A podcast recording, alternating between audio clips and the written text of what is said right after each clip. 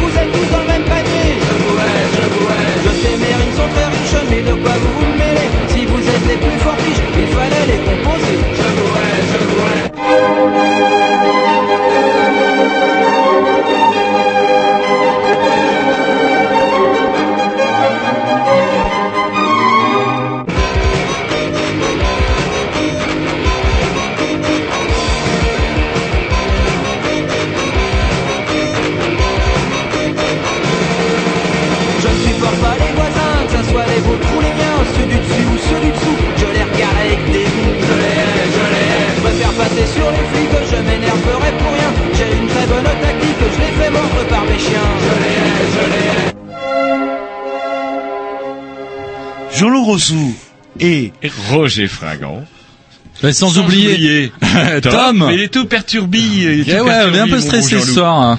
Sans oublier Tom et Monsieur Grovitch. Monsieur Grovitch pour les Grignoux par le Grignou, une émission bourrée d'invités. On reviendra là-dessus tout à l'heure. C'est pour ça que, comment dirais-je, euh, notre bon Jean-Loup qui a l'habitude de nous voir tous les deux dans nos robes de bure, seuls dans dans le climat austère de Canal B, est un petit peu perturbé. Un petit dix tout de suite de la programmation à Roger, tiens, du punk rock euh, matiné irlandais, ça s'appelle The Rum Jacks.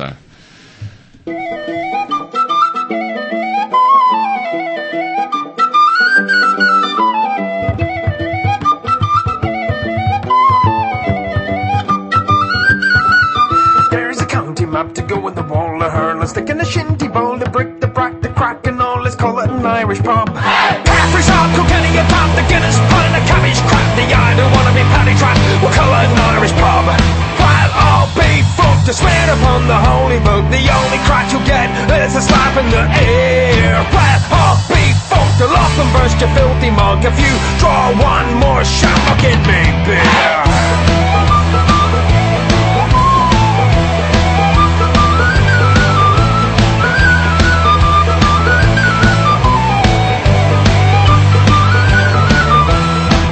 Price of beer a dollar. We'll make and colour. Fly a bloody tri-colour and colour an Irish pub.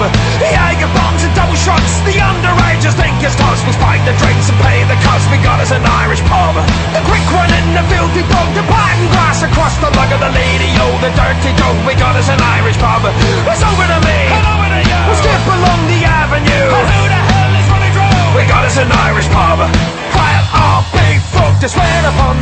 The only crack you get is a slap in the ear.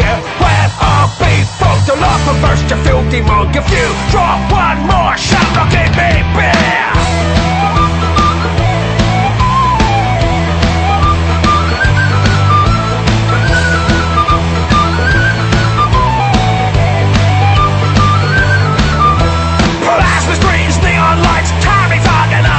The bouncers, they can pick the fights. We'll call it an Irish pub. Plastic cups, a polished floor. We'll hose the blood right out the door and let the knuckles back for more. We got us an Irish pub. While all be fucked, to swear upon the holy book. The only crack you'll get is a slap in the ear. While all be fucked, the love will burst your filthy mug. If you draw one more shot, I'll give me beer.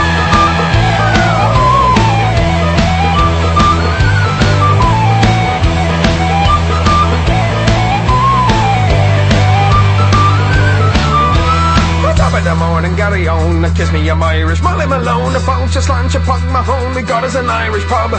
Despite the punches, strip the willows, strike me up the rakes and mellow the liffy never ran so shallow. We got us an Irish pub. Well, oh, big fuck, you swear upon the holy book. The only crack you get is a slap in the ear. Well, oh, big fuck, the love will burst your filthy mug. If you draw one more shot, I'll get me beer.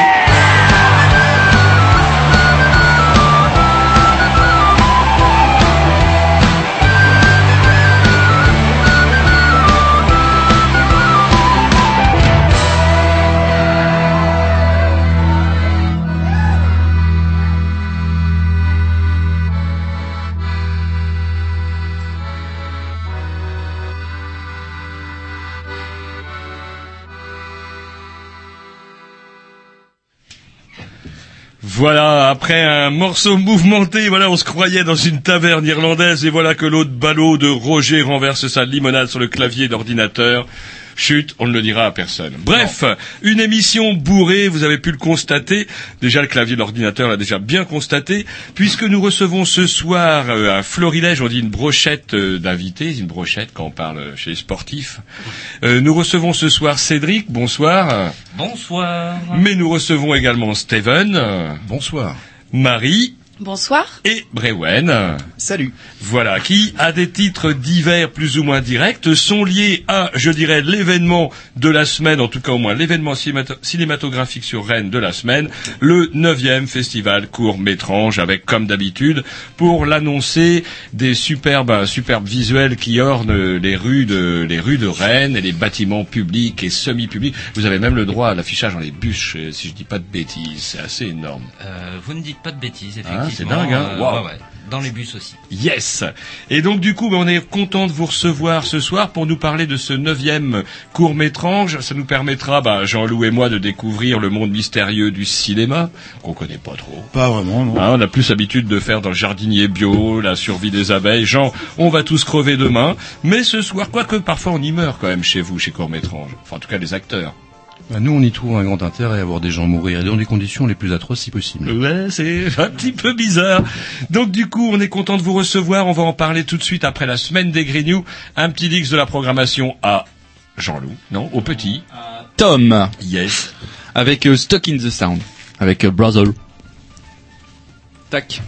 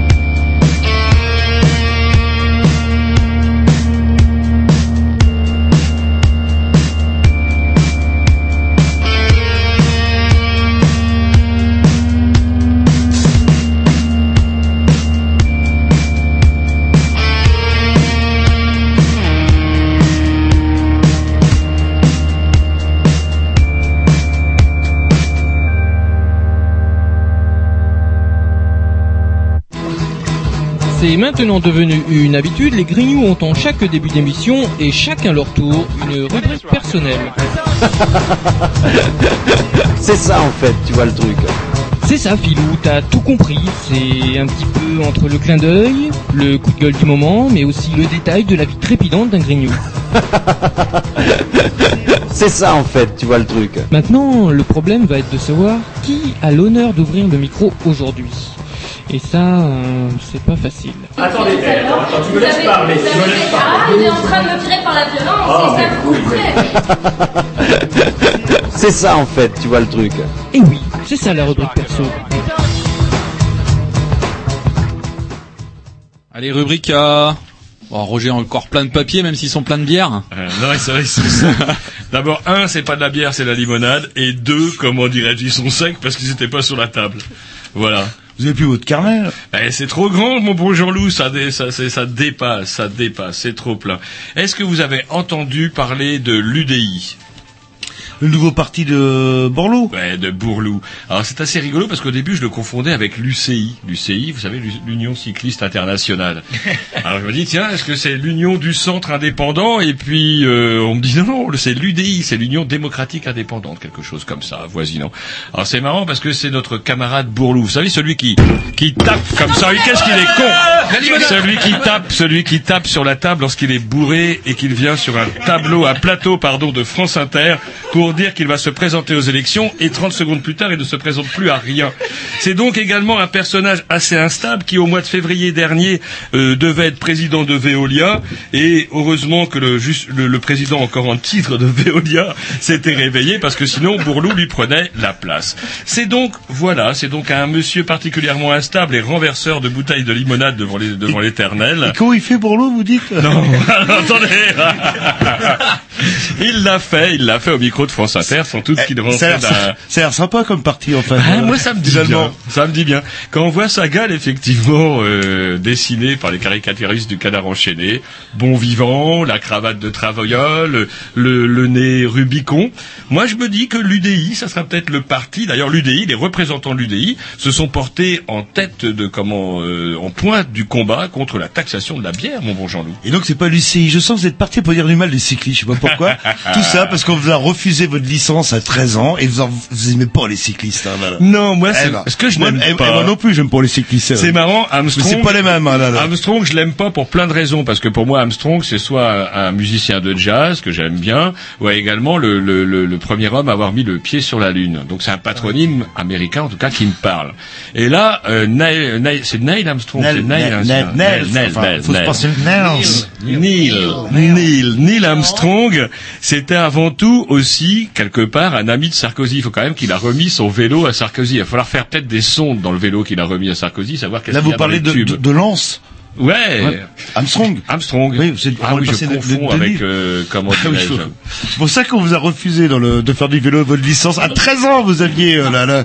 Et depuis, Et vous avez donc, une du haine. coup, non, c'est pas tant que j'ai une haine. Moi, j'ai plus une haine sur l'hypocrisie d'un système qui met au pinacle quelqu'un dont on savait depuis longtemps qu'il était euh, bourré comme une mule à chaque fois qu'il gagnait euh, comment un Tour de France. Il en a quand même gagné sept de suite, mon bon Jean-Louis. Il avait battu tous les records avec un bon cancer des testicules euh, entre deux tours. Faut quand même le faire. C'était bien vu, ça masquait justement les produits dopants. Euh, euh, D'ailleurs, vous savez que dans le Tour de France, il y a énormément d'asthmatiques. C'est vrai que pour euh, personne ne pourrait envisager de gravir le Tour Malais à 250 à l'heure s'il n'était pas asthmatique. Et si je vous parle de Poulidor, je sais que vous aimez bien Poulidor. Ah, Poulidor, Ah bah pareil, au pot belge, il Non, là, le, le Poulidor, il tournait, il dit. euh, Non, Poulidor, il tournait au Calva. Il faut bien le savoir qu'à cette époque glorieuse, on tournait avec des choses plus saines, mon beau Jean-Loup, l'alcool fort. et le pauvre Laurent Fignon, comment il a terminé Ah bah, il est euh, mort. bah ouais, mais- Euh, il est mort, comme est mort également l'espèce de comète italienne qui a fini d'une d'une OD, euh, comment dirais-je, dans un vilain hôtel glauque dans les Alpes.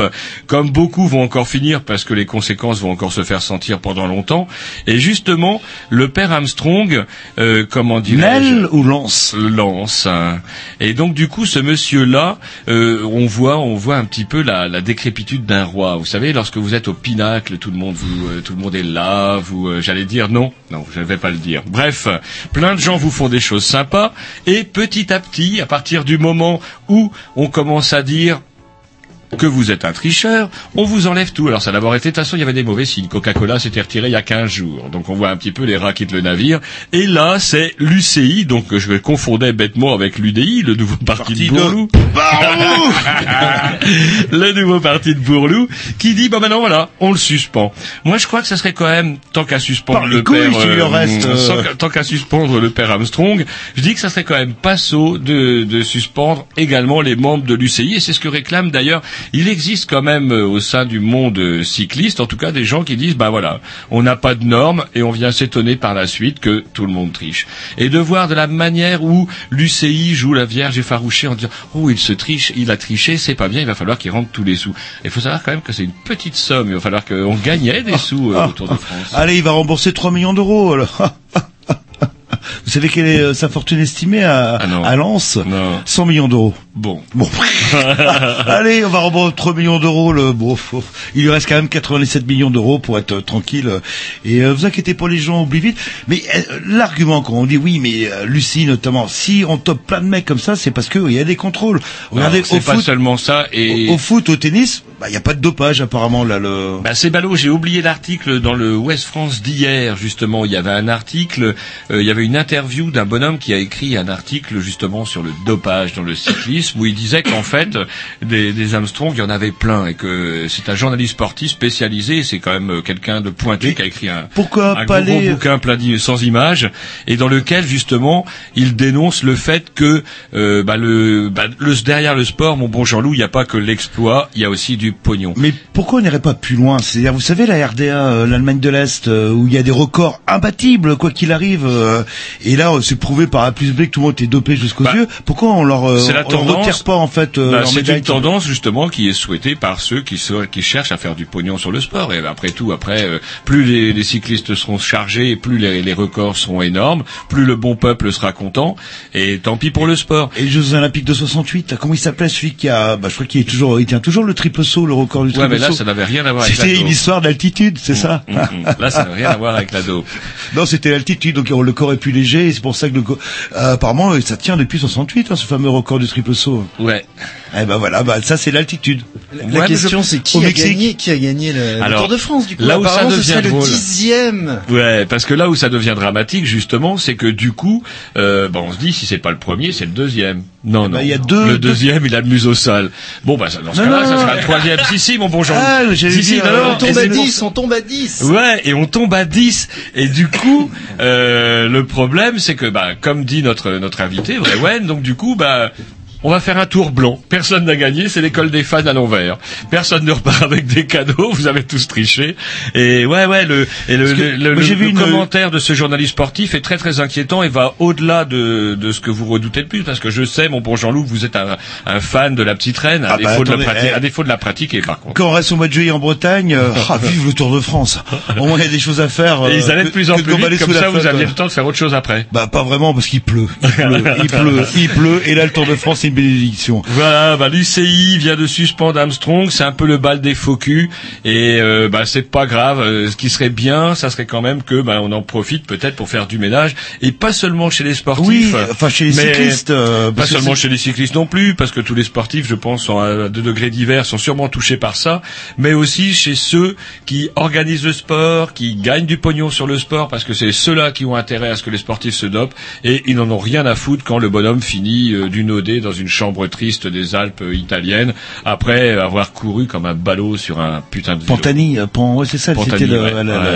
Eh ben voilà, pendu par les couilles, ça a pour Armstrong. Karl Lagerfield, ça vous rappelle quelque chose Celui qui nous avait prédit la fin du monde pour 99. Celui qui ne sourit jamais avec des Oh, de non, il peut plus sourire parce que à cause, Ah oui, à cause des- du lifting.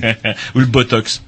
Trop de botox dans la goule car Lagerfield, il ne sourit plus. Mais ça n'empêche pas de dire des conneries. Il vient de traiter le président Hollande d'imbécile parce qu'il voulait taxer les riches. Dites pas que c'est pas tout à fait ça qu'il aurait dit sur TF1. Euh, Bah là, écoutez, moi, mes sources sont fiables, c'est Gala. là, je te dire Gala. C'est vrai que par euh, rapport- C'est le groupe Prisma Presse. Gala, ça a quand même de la gueule. C'est le journal des people. J'ai piqué ça chez ma coiffeuse. Donc, euh, Mais c'est vrai que par rapport à l'émission de, de TF1 du dimanche, je m'incline. Il Là, c'est aurait Gala. dit, il a dit, cet imbécile sera aussi dés- désastreux que Zapatero. Euh, il aurait confié ça en fait à un magazine hispanique dont il dirige l'édition spéciale, 25 anni- 25e anniversaire. Il veut punir les riches pour leur talent. En fait, Karl Lagerfeld, effectivement, euh, a sans doute oublié que, bah, vous savez, est-ce que vous vous rappelez pourquoi DSK avait démissionné? Tout le monde a oublié ça parce que tout le monde s'en fout. Mais si DSK avait démissionné, c'est parce qu'il était soupçonné à juste titre d'avoir un petit peu allégé la. la À juste titre, euh, attendez, on a la la présomption facture de fiscale, d'innocence. la fac- Ouais, ouais, comme pour euh, Nafusato, Nafisato Bah, Diallo, ouais, présomption d'innocence, c'est comme ça chez nous. Et donc du coup, comment dirais-je, il avait un petit peu aidé Karl Lagerfeld un peu à étouffer sa, sa facture d'impôt. Voilà. Donc Monsieur Lagerfeld, c'est bien dommage quelque part. On se demande, à en souhaiter si ça aurait pas été mieux qu'il y ait eu la fin du monde, on aurait pu entendre des conneries, des conneries et des connards pareils. Un petit disque et puis après, je sais pas, on continue, on reprend. Ah, on deux, avance. trois bricoles, Allez, un petit disque, euh, programmation Jean-Loup Rock'n'Roll, classique, bien, bien fait, bien léché, bien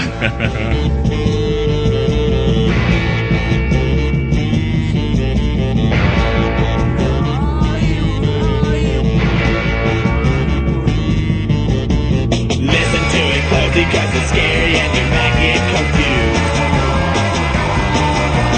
Choose your message wisely cause it just might be the last thing you do. Counterclockwise, open your eyes, lay your backwards, spinning faster, guided like the devil dog,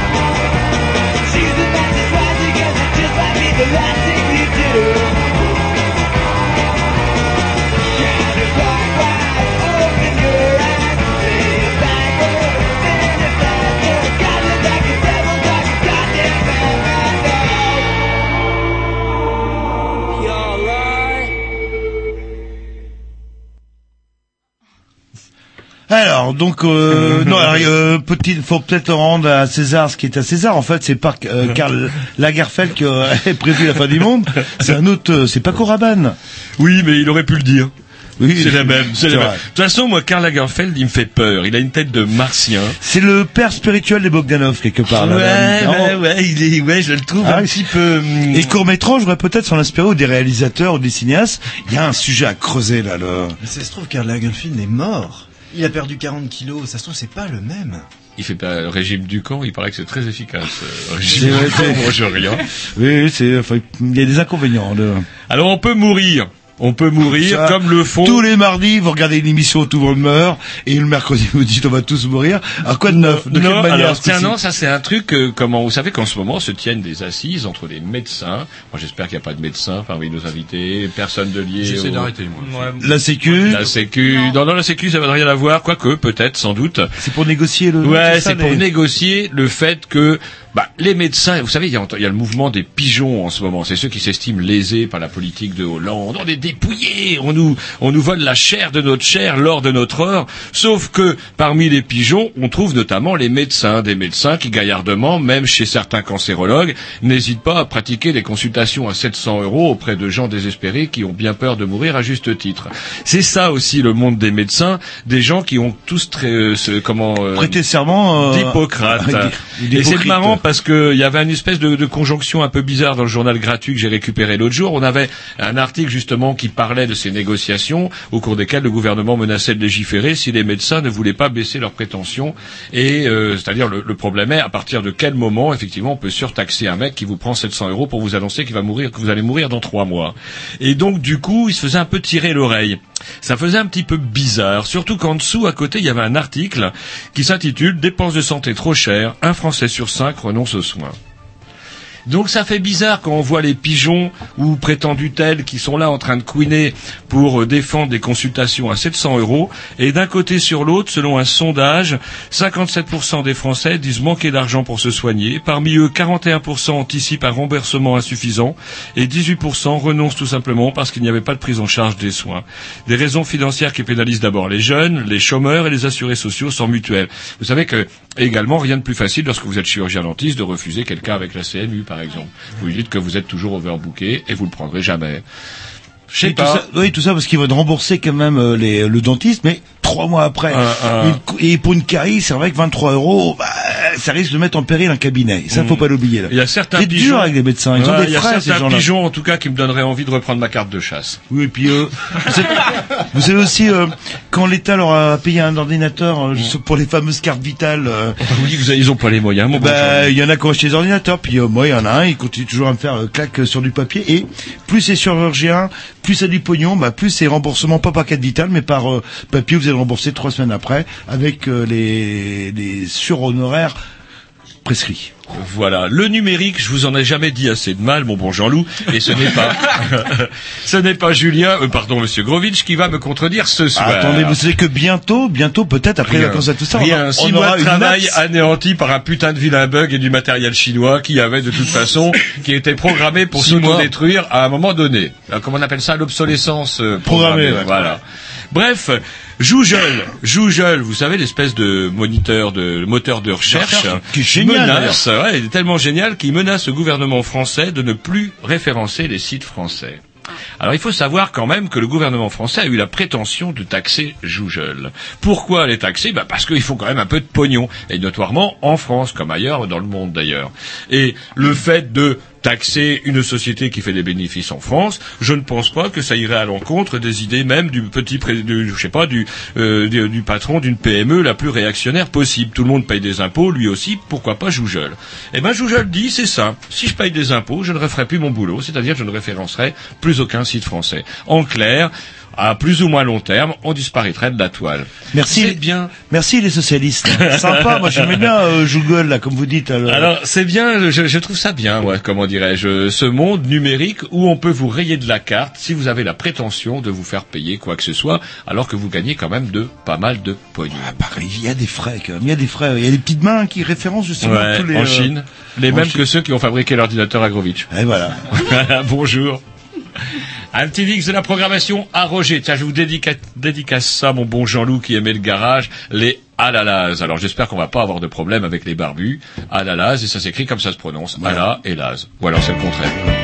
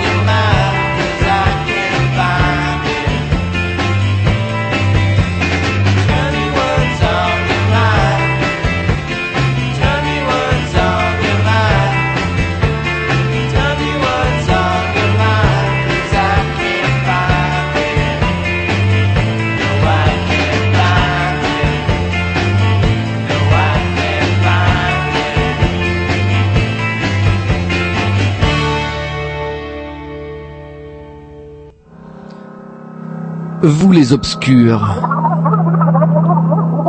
vous les sans grades, vous les rebuts des médias, ceux dont la vie ne compte pas. Jean-Louis Roger, les Grignoux, vous donnent la parole, car pour eux, vous êtes un grand témoin.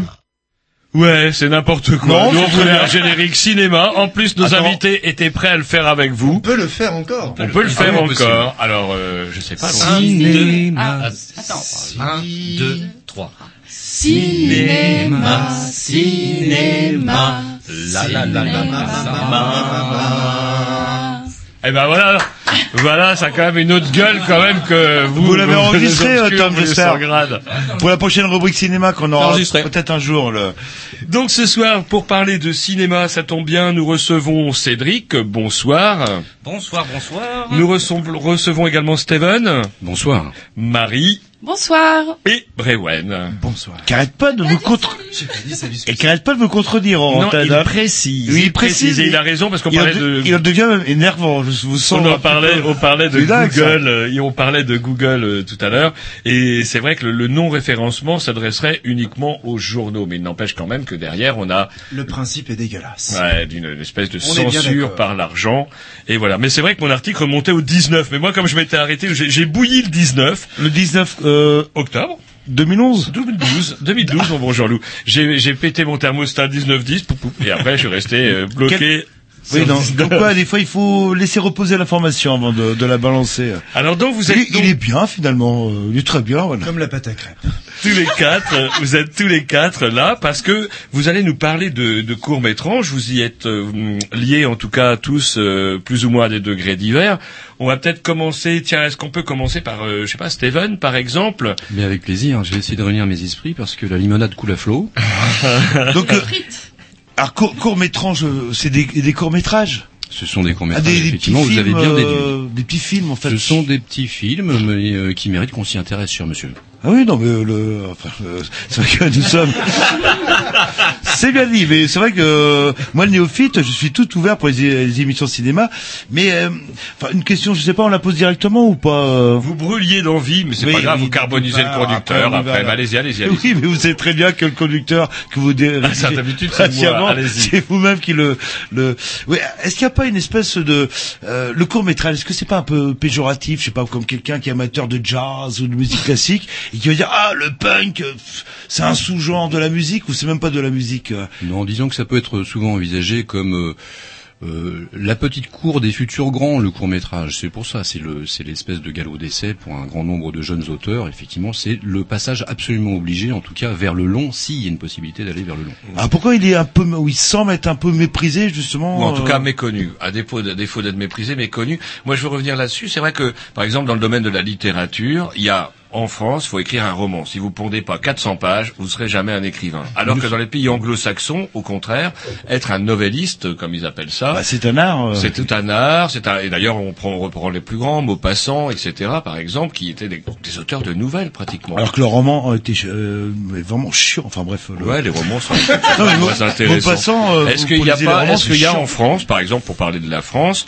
euh, comment un, un- pas une sorte, ouais, pourquoi pas, une sorte de mépris, de snobisme vis-à-vis du court métrage, alors que il offre ces, ces possibilités. euh, Alors effectivement, il y, a une, il y a une résistance par rapport au cours et à la manière dont on l'expose, mais ça n'est pas une spécificité culturelle française. C'est un phénomène qu'on observe déjà à l'échelle européenne, voire mondiale de toute façon. Et comment l'expliquer, je ne sais pas, mais l'exemple de, de- l'exemple de la nouvelle, qui effectivement est regardée de ma- de manière un petit peu condescendante, est pas est pas forcément sotte. hein. effectivement. D'ailleurs, est-ce qu'il y a des, des auteurs, de, des réalisateurs de longs métrages qui, de temps en temps, pour le plaisir, se font des courts métrages, par exemple? Alors c'est arrivé que Jim Jarmusch, même David Lynch ou autres, se soient euh, essayé de, enfin essayé, c'est le, le terme est, est assez impropre, soient revenus vers le court métrage juste pour le plaisir, pour le bonheur effectivement de, de penser à un récit de manière resserrée, ce qui est parce que c'est, les enjeux sont difficiles sur le plan artistique Ouais. comme sur le plan technique. Il est très très très euh, très très difficile de parvenir à capter euh, l'attention de quelqu'un et de la maintenir dans un espace de temps aussi réduit. Parce que comme pour une nouvelle, vous devez poser les personnages à toute vitesse, il faut que le spectateur puisse comprendre assez vite, euh, il faut qu'il y ait bah, l'événement perturbateur, la chute, etc. Et tout ça est ramassé, ça, ça demande de- d'autres que d'autres. C'est un exercice, de. Ouais, un exercice de style en fait. tout C'est un exercice de style, oui, parfaitement, oui. Et vous disiez en fait, euh, les, les grands cinéastes, comment on dit c'est ça, les réalisateurs, je sais pas comment Les on dit. réalisateurs, Les c'est qui font les films, oui, voilà, oui, parce que je- les, euh, ils sont tous ou la plupart sont passés par le, court métrage avant de. Tous immanquablement. Et- Tous, absolument. À l'exception peut-être de, de Pasolini, qui je crois lui a fait le grand saut euh, Direct. euh, très très très directement. Oui. Je crois que c'est un, un des rares euh, rares exemples qu'on peut citer.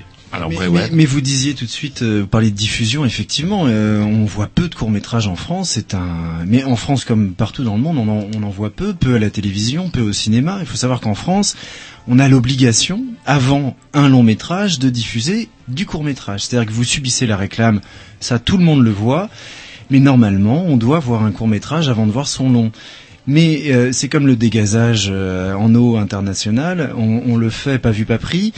Euh, là, en l'occurrence, les amendes euh, pour ceux qui ne respectent pas ces règles-là sont trop basses et donc, euh, bah, euh, à force de mettre du court métrage chaque à chaque séance, on perd une séance de long sur une journée. Un- un- Et c'est la raison pour laquelle on n'en voit pas au cinéma. Alors que, euh, bon, moi j'ai pas connu ça, mais euh, il existait une période où il y avait un Walt Disney, un dessin animé, ou un Tex Avery, Mhm. il y avait un court métrage, il y avait la réclame et il y avait le long métrage. C'était la soirée complète. Il y a Ça, même ça ne se un fait plus. spectacle, ce qu'avait ranimé d'ailleurs avec bonheur euh, la Rosoire à Émile. ah oui. Eddie Mitchell, qui l'avait à un ranimé. moment dans le. à la télé en tout cas et à Rennes pour parler de Rennes il y avait la Rosoire à Émile avec ses soirées fantasmagorie qui étaient un, un pur bon- un pur moment de bonheur trois Ah par an je crois c'était un véritable moment de bonheur la salle de la cité qui était que je connais pourtant mais qui était complètement euh, modifiée décorée on vous offrait un cocktail euh, il y avait un spectacle plusieurs séances un présentateur c'était quelque chose d'assez énorme Ah oui, moi- moi-même j'ai fait l'expérience des fantasmagories et j'ai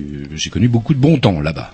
Mais atmosphère. vous êtes ouais. pas là, oui. alors, on n'est pas là pour parler de Donc, court-métrage on revient neuvième- à Steven Neuvième, Oui, neuvième parlons, édition. parlons de moi parce que court métrage ça suffit. Deuxième Voilà. édition de, de court métrage. Alors, c'est quoi l'histoire en fait? C'est né comment euh, à l'origine? Alors je ne sais pas jusqu'où on peut remonter historiquement. Bah, euh, à rapport 9 ans, l'affaire, ou mais 10 ans, alors, ou 15 ans, ou on va 20 s'en ans, peut-être. À, à 9 ans en tout cas, euh, parce que l'association à l'origine des origines euh, venait de Paris, elle s'est, euh, elle s'est dé- décentralisée, enfin bref, euh, elle est venue s'implanter à Rennes pour des raisons diverses et variées.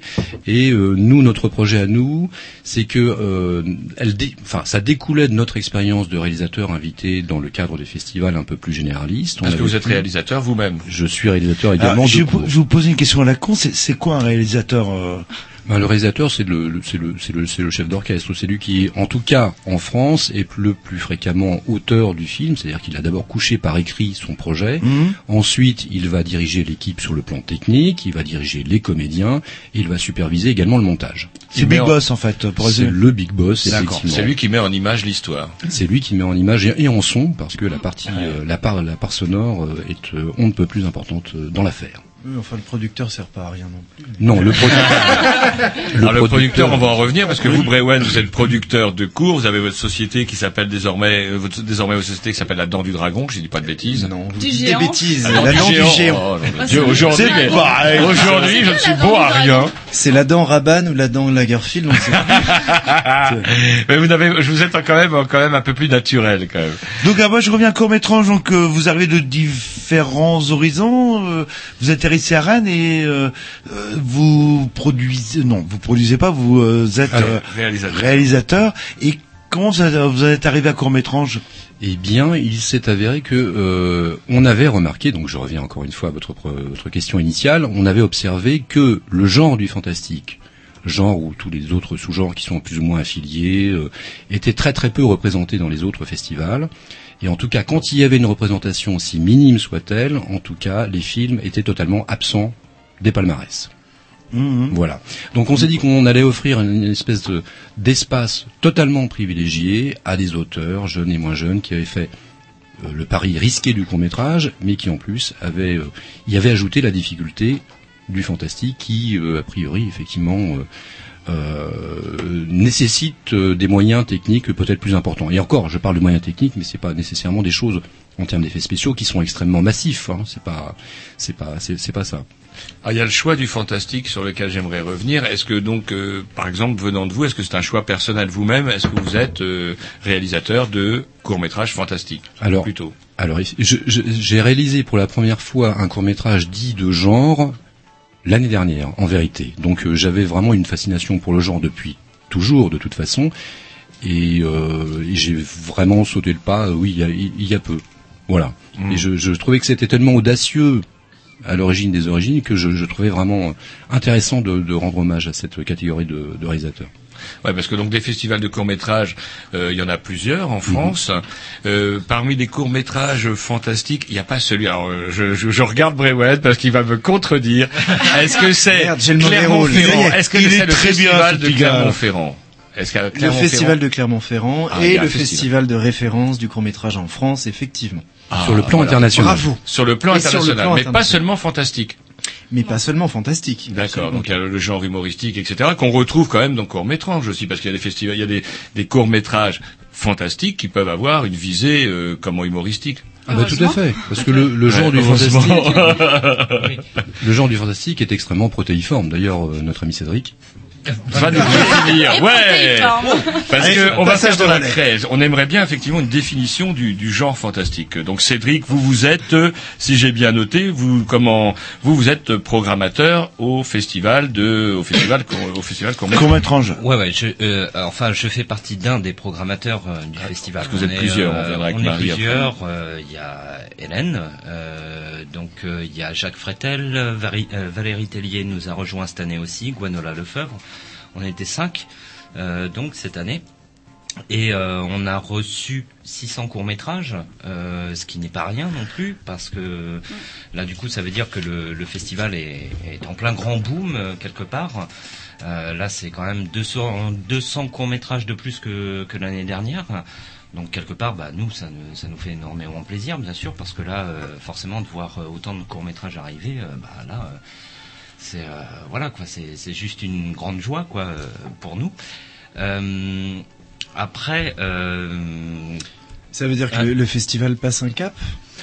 Ça veut dire que le festival passe un cap. Euh, déjà par le fait que nous soyons passés euh, il y a deux ans à l'international, euh, parce que au tout début du festival Court-Métrange, on était juste un festival, enfin juste. Juste. Oh. Oui, oui.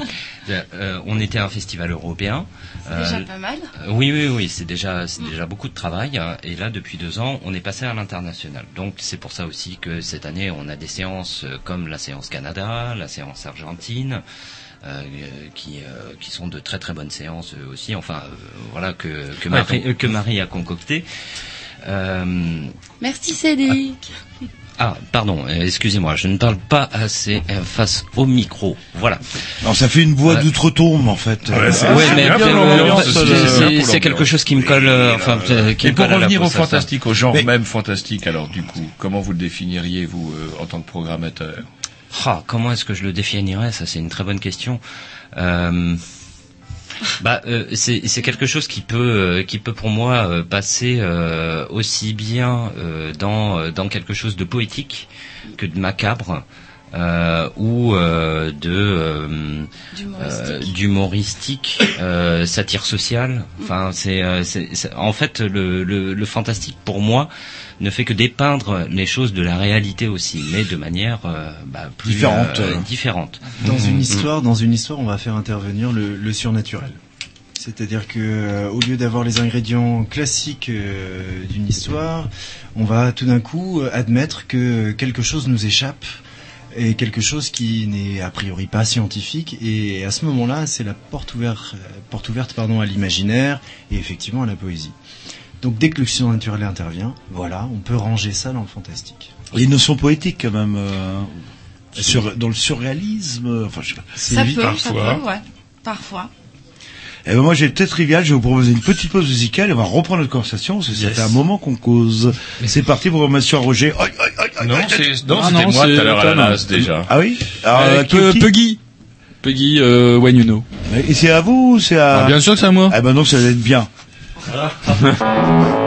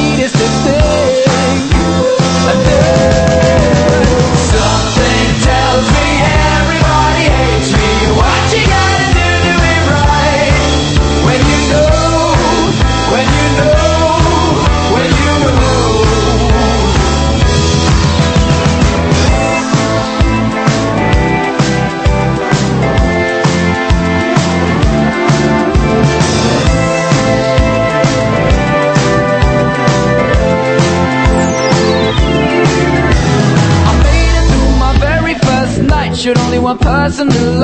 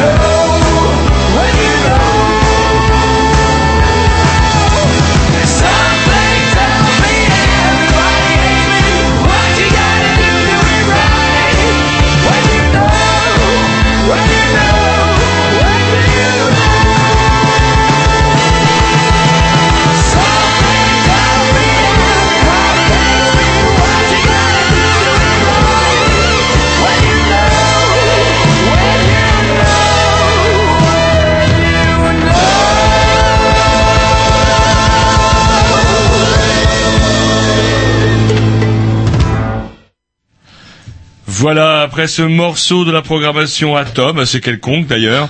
Euh... Fumier.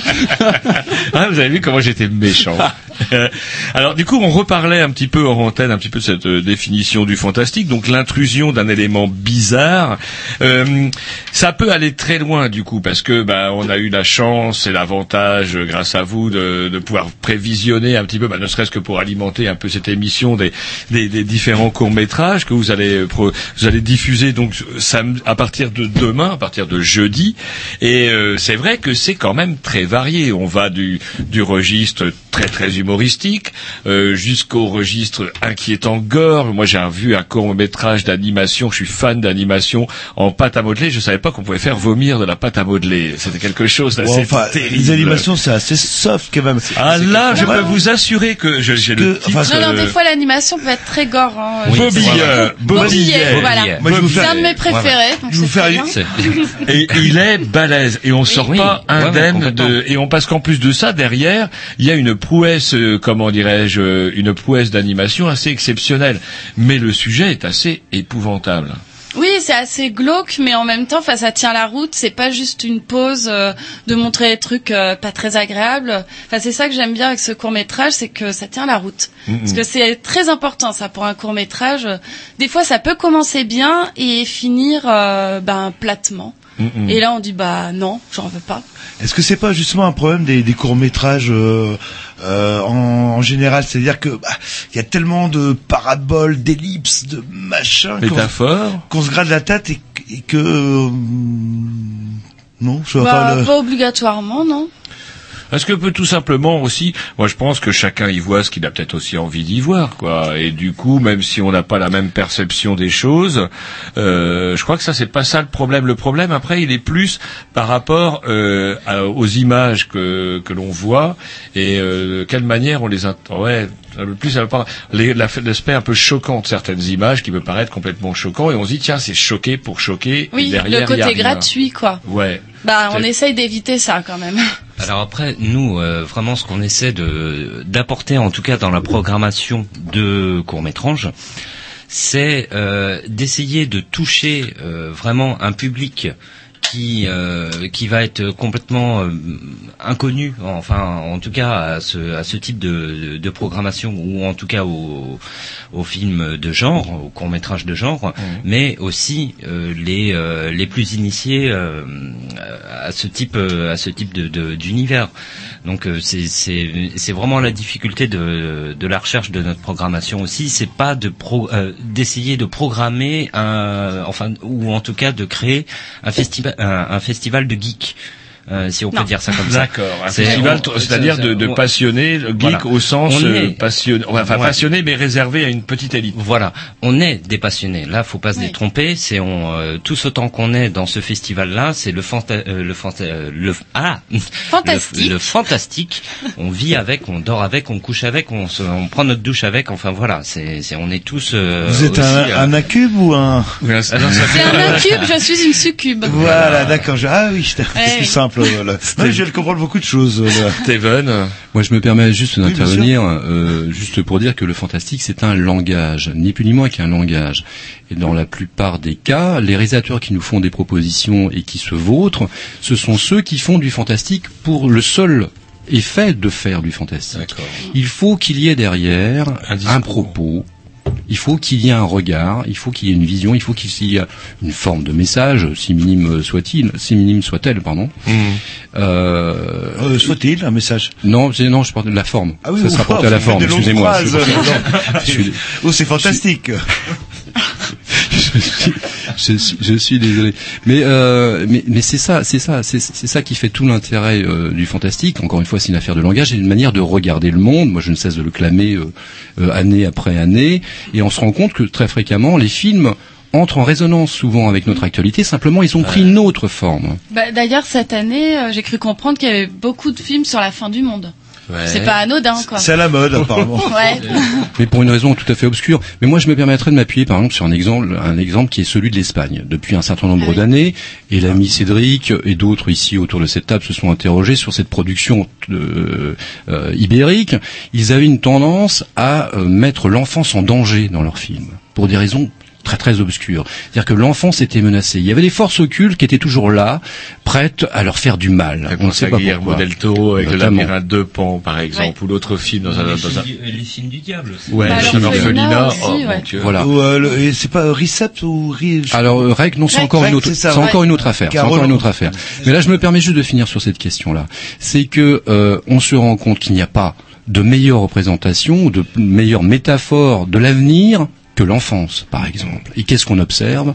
Dans quel état se trouve à l'heure actuelle l'Espagne? Ça fait dix ans qu'ils n'arrêtent pas de mettre les enfants en danger dans leurs films, et quelque part, il y a une transformation, une, une je ne sais pas comment le- comment l'exprimer exactement, mais une manière euh, étrange de de retraduire cette angoisse, voilà, qui traverse qui traverse un peu leur pays. D'accord. Et du coup, comment vous vous organisez Non mais le rejet, hein. si si, mais parce que moi je, je repensais, vous me parliez, je repensais à ce film, là, le labyrinthe de Pan, là, qui m'a ponté, euh, comment dirais-je, pouf avec la gamine, on ne sait plus trop bien à la fin. euh, Qu'est-ce qui est vrai, qu'est-ce qui est pas vrai. Et puis derrière, il y a quand même, un- comme vous le dites, un- l'enfance qui est confrontée à l'horreur absolue, quoi. Et du coup, euh, comment vous faites, vous, en tant que programmateur, lorsque vous recevez, euh, comment, 600 courts-métrages, j'ai noté, c'est ça? 600, ouais. Ah, donc, il- balèze. il y a des critères de sélection, c'est Alors ça? comment, quelle est Oui, votre sûr. ligne? Euh, Est-ce qu'on peut parler d'une ligne éditoriale D'objectivité quand même pour un journal? Comment vous faites? Comment on fait? Euh, Moi, euh, alors là, je parle à titre. Pardon, excusez-moi. Encore une histoire de micro. Euh, alors moi, à titre personnel, je me mets dans la peau du spectateur. C'est-à-dire, je me mets pas dans une peau de programmateur. Euh, je vais pas parler euh, au nom des autres euh, parce que là, je, enfin, ils en parleraient mieux que moi. Mais moi, en tout cas, je me mets dans la peau du spectateur. Qu'est-ce que j'ai envie de voir? Qu'est-ce qui me touche? Qu'est-ce qui va euh, me percuter Qui va me, toucher au cœur Enfin, ce, ce genre de choses. Et euh, mes courts métrages, je vais les, trouver de cette manière-là. Alors effectivement, après, ça peut passer de choses vraiment très très mignonnes euh, à des choses bien plus horribles que ça, quoi. C'est, je me cantonne pas à me dire, tiens, euh, là par exemple, bon, cette année, je cherche que les, que les trucs trash. Euh, parce que d'autres personnes sont chez euh, de, de ce type de, de, de commande de programmation.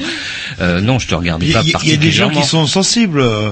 Il y a des gens qui sont sensibles, mais quand, après, quand Roger m'a dit qu'il allait avoir un court métrage, je suis tombé sur le cul parce que dès qu'il voit Casimir, il a la trouille normalement. Non, non, Et mais là, c'est- mais ça, vous avez une théorie là-dessus, c'est- mais bon. C'est euh, le problème des drogues dures. On sait que ça vous fait pas de bien, mais vous y revenez toujours. C'est très drôle parce que là, je fais une petite dédicace à mes colocataires. Hier soir, ils m'ont montré la jaquette de Godzimir, euh, qui Oh. est un mix de Casimir et de Godzilla. Donc, euh, Quoi, Roger, il a raison. Euh, mais après, euh, je, par contre, euh, je rentre pas dans dans une optique. Il faut absolument que je plaise au spectateur, mais plutôt, euh, il faut que je cherche à surprendre le spectateur. Et ça, c'est ça, c'est très important. Je vais pas euh, essayer de rentrer dans un truc euh, convenu. Mainstream, Euh, oui, on pourrait prendre des exemples tels, tels que, enfin, des films à la Scream ou des trucs comme ça, quoi. C'est, je vais pas rentrer là-dedans. Je vais quand même essayer de chercher euh, le plus possible, en tout cas, l'originalité euh, qui va se dégager d'un court métrage. Et donc aussi des films qui sont pas passés dans tous les festivals. euh, Enfin, moi j'évite. Alors vous, vous êtes programmatrice aussi, Oui. vous travaillez sur la programmation de, de courts-métrages, et Cédric semblait dire que c'est vous qui êtes euh, justement Teddy, le, le- genre, euh, comment il s'appelle, Bobillet. Euh, non, euh, enfin, non. Bobby, Bobillet, Bobillet, euh, fait partie de, de notre programmation, de Mais notre je l'aime choix de beaucoup. programmation. Ouais, mais j'entendais, euh, je- vous sembliez sous-entendre que Marie était plus spécialisée dans ce qui vous fait, euh, dans le plus balai, dans le plus trash, on va dire, non? Canada Euh, alors, Alors, c'est quoi son surnom, Reine Margore. C'est- Reine Margore, Ah, mais le- euh, c'est Ah. c'est vrai que euh, bon, euh, je, je- je vais essayer de faire un parallèle Tu vois, par rapport à ça. de tout de rouge. Mais, euh, euh, ça peut être, ah, ça, oui, c'est avec des têtes de mort partout. Ça, j'ai remarqué. Encore c'est soft. C'est soft. Oui, ouais, ouais. Mais euh, bon, c'est euh, vrai que pendant plusieurs années déjà, toi, Marie euh, et Gwen, Et euh, Gwen. ton partenaire quand même, euh, vous vous êtes occupé aussi de la programmation école. euh, Oui, oui, oui. Où là, euh, Je vous confierai pas mes enfants. non, non, Non, non, mais, euh, mais mais ceci dit, moi je me rappelle de programmation école qui n'était enfin qui n'était pas essentiellement trash, mais il y a cette volonté, euh, je pense, euh, au sein des programmateurs, en tout cas quand on fait des programmations euh, globales comme ça, de chercher à trouver le court métrage qui va, euh, bah voilà, a- attirer l'attention du, du public, que ça soit vraiment de la manière la plus poétique possible, ou alors la, la manière la plus euh, la plus trash possible. C'est euh, le, le but dans tout ça, c'est c'est vraiment de faire traverser au public. Euh, euh, bah voilà quoi, un voyage à travers le fantastique, mais sous toutes ses formes. C'est euh, vraiment de la manière la plus douce ou la plus dure. Oui. On se passe un petit disque et après on prend notre petite discussion parce qu'on va peut-être parler de programmation. euh, Ça dure trois jours. Euh, Ça dure trois jours, oui. Eh ben, c'est Oui. bien euh, aussi de dire qu'on sait qu'on a le droit à- au vernissage. J'aime bien le vernissage. Je préfère parce qu'il y a le vin blanc, si vous y allez pour le vin blanc. Ouais, il faut le savoir. On va parler du jury parce qu'il y a des, des Un petit disque de ma programmation, Oui, paraît-il. tout à fait. Ah bah ça va être super bien. C'est parti. Je sais pas ce que c'est, mais ça C'est super, c'est euh, Chaka Ponk, il me semble. Ah bah un vieux bien. quoi. Un vieux en plus. Pas le dernier, un vieux.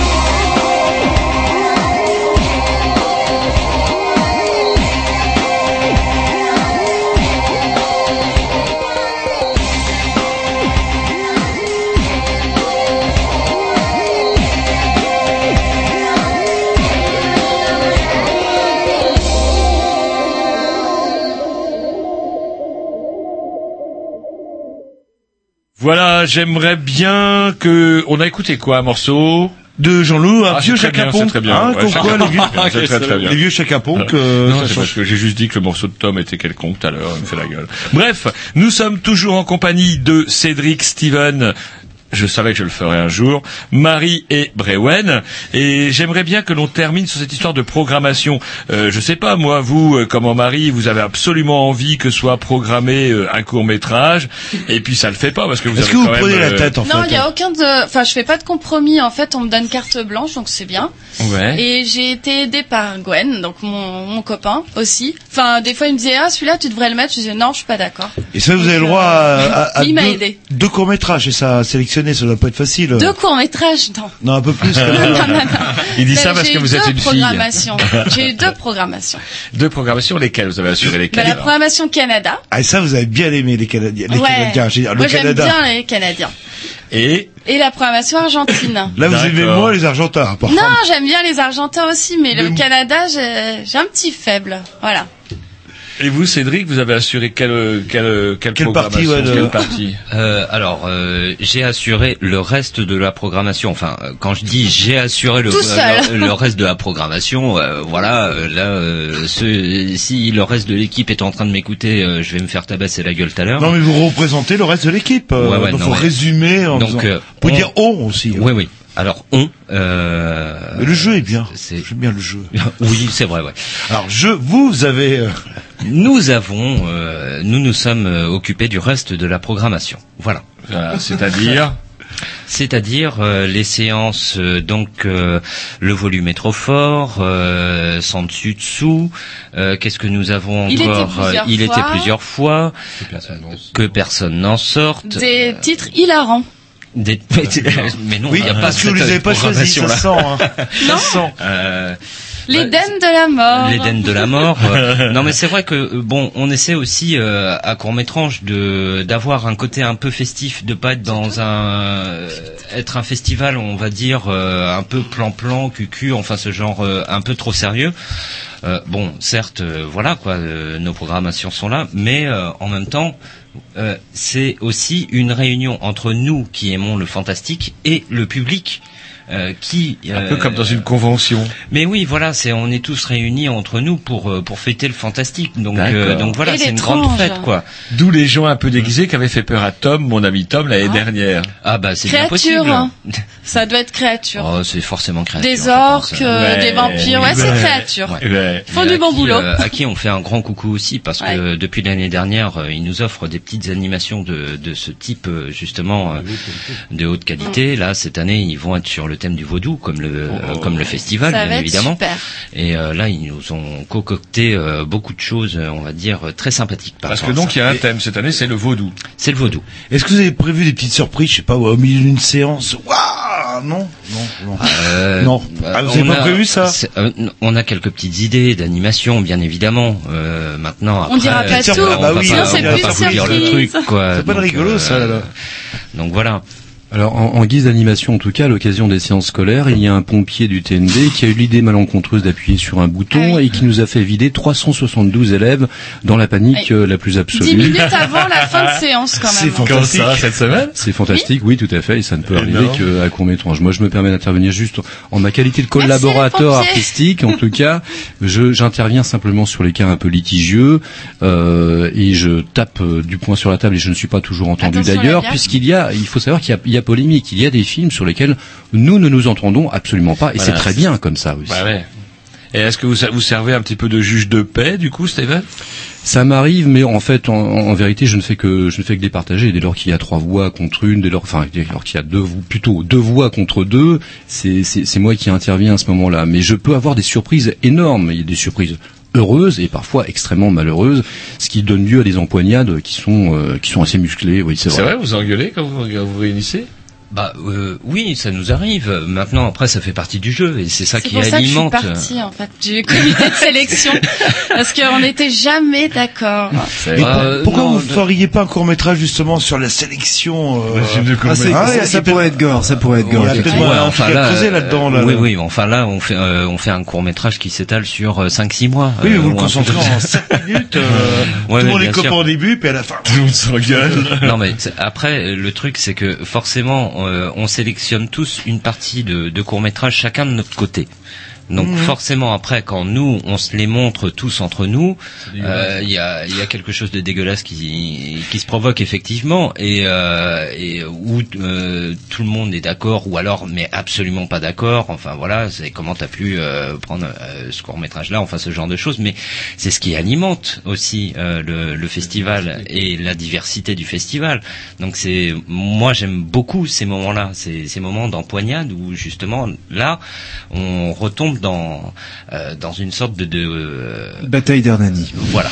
Merci. Donc, 600 films euh, et euh, enfin 600 courts métrages. 600 courts métrages. Et combien de sélectionnés euh, sur les trois jours en- Oh, une quarantaine à peu près. Une quarantaine, Ouais, voilà. ouais, ouais. Ce qui fait euh, 8%. J'aime bien les, les pourcentages. Ah, ouais. Ce qui donne à voir donc un, un panorama du, du fantastique, de l'étrange sur euh, la période 2011-2012 quoi. C'est c'est- c'est ça finalement. Ouais, un et puis court-métrage. mondial carrément. On va C'est ça, avoir le, c'est- le c'est ça, mondial, c'est un ça, panorama, euh, un- un- enfin en tout cas un choix de ce qui se fait en ce moment au niveau du court métrage fantastique. Tout à fait. Waouh. Et sinon, j'aimerais bien euh, bah, revenir à l'organisation de la soirée. Donc, jeudi, 18h, là, euh, c'est là où on boit du mousseux pas frais, on mange des cacahuètes. Il sera frais, il sera frais.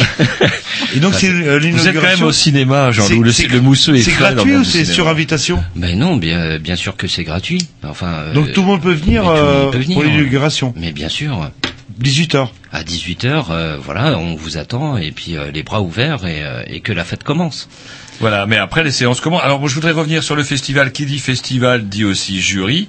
Je me rappelle l'année dernière avoir eu la chance, euh, euh, grâce à vous, d'ailleurs Stéphane, vous l'avez accompagné toute la journée. Vous avez passé la, votre journée à Canal B entre, comment dirais-je, notre amie Juliana et nous plus tard euh, pour euh, Plume et Pinceau, en compagnie de Jean-Pierre Dionnet, qui était le président du jury l'année dernière. Cette année, c'est alors moi j'ai j'ai ça sous le nez, mais vous devez le savoir. Alors, c'est le, le jury est composé par qui cette année alors? Alors la, la présidente, on en est- n'en est pas peu fier parce qu'effectivement c'est la première présidente, la première femme en tout cas, et c'est Catriona McCall, et c'est une actrice très très emblématique en fait euh, de la production euh, des années 70 euh, en Italie, puisqu'elle était euh, la- l'actrice fétiche de Lucio Fulci, qui avait produit des films absolument fabuleux, d'un macabre absolument terrifiant, d'un gore absolument à- à- Génial. Ah oui, voilà.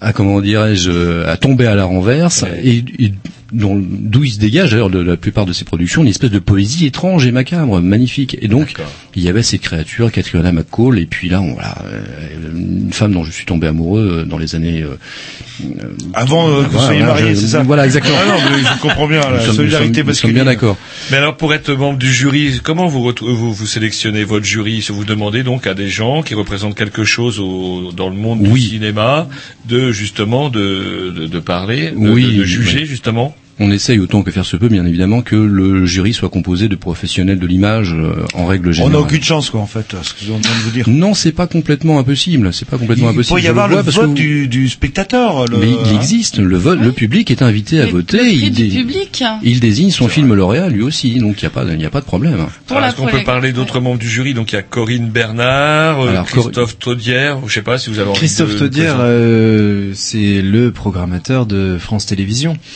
du court métrage. Donc euh, effectivement, c'est quelqu'un d'incontournable puisque quand on produit du court métrage en France, on passe par le triumvirat classique qui est euh, Canal+, France Télévisions et Arte. Euh, bon, il se trouve que d'autres euh, chaînes de télévision, d'autres euh, télévisions diffusent du court métrage, mais ceux qui le financent réellement, qui l'appuient réellement, ce sont ces trois-là.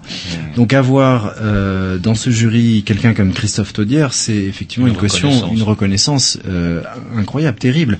Ça c'est un, un grand bravo euh, pour la, la sélection de ce jury hein, de, de la part de, de l'équipe de court métrage. Je vois aussi Olivier Bourbeillon, c'est quand même quelqu'un de, de très important dans la profession euh, quant au court métrage. euh, qui est derrière le festival de Brest, qui est un, un grand festival de, de court métrage en France, un grand festival de, de court métrage en Bretagne, lui-même euh, producteur. Et puis ce qui est ce qui est ce qui est plutôt bien, c'est ce vent d'air frais qu'on retrouve dans cette programmation, dans ce, ce, ce jury pardon, avec des gens comme Anaïs Bertrand. Euh, Insolence Production qui euh, qui nous amène de nouveaux cours, un nouveau regard sur le fantastique, une, une agence, une société parisienne. Voilà, donc euh, il y a des comédiens, il y a euh, des producteurs, il y a un petit peu de tout dans ce jury. Il y a Eric Il y a Valette. Eric Valette quand même. Eric Voilà. Valette, quand Alors, même. Parlez-nous d'Éric Valette parce qu'on connaît pas avec Jean-Loup. Ça va être un sacré. J'allais le voilà. dire, mais allez-y. Il a une jolie casquette avec une jolie étoile. Toujours. C'est vrai C'est vrai, c'est vrai, c'est une habitude vestimentaire. Le euh, Che on Guevara ne de- parvient pas à se séparer. Mais c'est vrai qu'il est à l'origine aussi d'un des premiers euh, euh, films fantastiques euh, véritablement intéressants dans les 15 dernières années, on va dire, avec Maléfique. Alors il s'est essayé malheureusement euh, au système américain, qu'il a un petit peu malmené, qui a remonté ses films, il est revenu en France. On attend avec euh, beaucoup d'impatience qu'il re- revienne vers le fantastique en tout cas, puisque moi il y a un film, un, un thriller, un polar qu'il avait fait avec... euh, avec Dupontel euh, que moi je ne je, je auquel j'adhère pas beaucoup par exemple.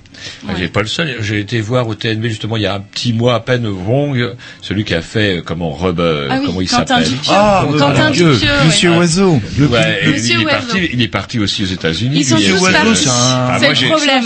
Vous devez le connaître c'est naturellement aussi ce film-là. Moi j'ai trouvé que c'était Ah quand même ouais, un, bon moment cinéma ouais. en tout cas. Oui, Moi, je trouvais que quelque part, à sa manière, il, il- on retrouvait presque une démarche presque à la Tati, je dirais, d'une manière tout à fait originale de voir les choses avec des dialogues décanés, le bonhomme qui perd son chien, qui fait chier une nana au téléphone, qui vend des, des pizzas, Vous parlez de etc. Rubers Ouais, Non, voilà, de de- de- Ah oui, le Rubber, ça m'a ça de m'a Rubber. traumatisé comme film. le- le- Je lui ai prêté Rubber, il a Ah, eu, il a eu, ça un pneu tueur. Mais, mais Rubber, euh, déjà dans, dans le principe et en sachant que du coup c'est ça reste du cinéma français, mais même euh, Ouais, aussi, ouais, parce aussi que dans le paysage cinématographique, proposer euh, un film où le, le tueur est un pneu. Mais c'est pas- pourquoi pas C'est pas la branlette intellectuelle. Non, non, mais c'est euh, pas- c'est- je suis c'est un néophyte. c'est C'est vrai qu'au bout de question 20 de- minutes, j'ai décroché. euh. C'est c'est pas une question de branlette intellectuelle, enfin en tout cas pour moi, sûr. mais c'est euh, c'est c'est juste complètement fou avec tous les codes prémâchés qu'on a aujourd'hui au cinéma. C'est juste complètement fou de proposer une idée comme ça et qu'elle sorte au cinéma. Et moi, je, ne- enfin quand je vois un film comme ça, moi je je peux que le défendre parce que c'est complètement taré. Je suis entièrement d'accord. Mais il nous l'explique d'ailleurs au début du film, il nous dit et pourquoi pas Ben en fait, oui, tout est là. voilà, voilà, tout est là. Et pourquoi pas un pneu Et à la fin, on finit par effectivement frémir aux affres de ce pneu. De- Quand on le voit se déplacer, on a totalement oublié que c'est qu'un Vous êtes trop pneu. sensible au jeu. Ben non, mais moi j'oublie totalement que c'est un Mais pneu. oui. Pour moi, c'est très possible de voir un pneu exploser la Ouais, tête ça, du pas- j'ai le pas de- pneu devient un personnage à part entière. Ouais. Ce qui est agaçant dans ce euh, milieu un petit peu circonspect euh, de, de- de la production euh, cinématographique, c'est que euh, on peut euh, on peut s'évader. Il y a la possibilité de le faire. La BD le fait. Elle le fait facilement. On a un auteur face à sa planche à dessin qui peut euh, Il peut se taper des délires. veut pour- Il peut faire ce qu'il veut, effectivement. Mais on a eu des résistances. C'est-à-dire qu'il y avait des, auteurs de BD qui, euh, longtemps avant qu'on ne la popularise, euh, essayaient, et puis aucun éditeur euh, n'acceptait ce type de proposition. Aujourd'hui, le, cinéma le propose. Enfin, aujourd'hui, ça fait longtemps que des, cinéastes s'y essayent. Heureusement, heureusement. Mais si on prend le cas de Rubber, puisqu'on en parlait, c'est effectivement aussi des moyens de production en l'occurrence, là, je, vais être un petit peu technique, mais des, caméras qui ne sont en fait que des appareils photo. Et donc, euh, effectivement, euh, on va compresser les coûts. Et, et parce que le fantastique, malheureusement, quand on s'essaye dans ce genre-là, si euh, on rate ces effets spéciaux, on passe à côté du message. Quoi. Et donc, euh, les, les, les petites magouilles possibles, euh, eh bien, on va les retrouver. On va les retrouver. On, on arrive à les retrouver grâce à des moyens de production comme justement utiliser un appareil photo au lieu d'une caméra classique. film initié, enfin, quelque part. euh, Celui qui s'y connaît un petit peu, waouh, euh, quelle performance. Mais euh, tous les cinéastes, tous les cinéastes essayent, et tous les réalisateurs surtout, mais les producteurs aussi, essayent de compresser les coûts de production. C'est évident, ça, ça, ça coûte quand même malgré tout très cher. Donc quand on trouve des astuces, Ah bah évidemment, on, va- on- on a eu une ouverture euh, d'imaginaire. On se dit voilà, ça, là, maintenant on peut créer, on peut, quel- on peut faire Le quelque chose. spectateur lambda dont je fais partie est complètement bluffé. Moi, le pneu, il bougeait. Et c'est l'essentiel, était- c'est tout ce qu'on veut, c'est bluffer le spectateur lambda dont je fais partie. euh, Parce que vous avez eu peur du pneu. Mais non, parce Vous que avez eu peur, Au bout de 20 Jean-Loup. minutes, euh, il se passe- enfin euh, bon bref, on va pas discuter. Vous savez, les effets spéciaux, les, Bref, effets- les couleurs, mais- On en les parlait effets spéciaux de, de- Méliès, on les réutilise encore et ce sont des choses à 2 francs 6 sous. Il faudrait que vous alliez voir Vong. Vous allez voir Vong, c'est peut-être un peu plus facile d'accès. C'est peut-être peu long à démarrer. peut-être. Vous l'avez pas Euh, vu J'ai pas eu la pluie. Ah, Enfin, c'est plus dialogué, wrong Non. aussi. Moi, je dirais qu'il faut voir Steak de Quentin Ah, Dupieux. Parce que c'est vraiment décalé et on Steak, hésite. vous écrivez euh, ça comment Comme un steak. Comme un steak. Le, le bois Non, le Steak. la non, viande, le steak, Comme la c'est viande. viande, saignant. bah on est à métrage. Steak. Et Eh j'ai oui. remis, remis un petit peu sur la programmation jeudi, à part l'apéro, qu'est-ce qu'il y a de marquant? En fait C'est quoi la thématique de la soirée? Ah, Il y a plein de choses, il y a plein de choses. Alors, on est parti, programme. on est parti. Vous nous avez dit donc une thématique vaudou. En quoi, effectivement, dans la programmation au cours des trois jours, jeudi, vendredi, samedi, on va retrouver un petit peu ce, ce registre. Ah, Ça va être plus dans les rencontres en fait euh, et dans la décoration. D'accord. Ce sera décoration vaudou. Il y aura une rencontre euh, samedi, je crois, mais je sais plus à quelle heure. Oui, parce Euh. qu'il il nous est difficile quand même de... Ça fait très Halloween, vo- votre histoire. Non, la réponse est clairement non. Non, non, Ça, n'a rien à voir. Ah, la date, euh, c'est le hasard. Vous avez. Non, ça c'est le hasard. Il a fallu bien entendu qu'on s'insère dans le calendrier de toutes les manifestations culturelles rennaises. Et là, il n'y a pas de lien avec Halloween du tout. Et C'est court, une coïncidence. court métrage, c'est à date variable ou c'est euh... Non, c'est c'est, euh, assez systématiquement toute fin octobre. de Voilà, qui est Halloween en fait. Et ça me gêne d'ailleurs. Non, mais c'est bien, c'est bien vu. Oh là là. Parce que le samedi, je ne peux jamais aller voir la, la soirée du samedi, c'est bien gênant. Et donc du coup, euh, jeudi, donc déjà, euh, alors il y a plusieurs séances. Il faut quand même qu'on explique à ceux qui ne sont jamais venus à, à- comment à- au festival court métrage que déjà ça a lieu au TNB. Tout à fait. Et À Rennes. Et qu'on peut même. euh, et qu'on peut déjà euh, déjà retirer nos places aujourd'hui parce qu'il y a quand même beaucoup de monde qui viennent à nos séances. Donc euh, plus vous réservez vos places, euh, plus vous aurez de chances d'assister aux séances parce qu'on a de plus en plus de monde et tant mieux.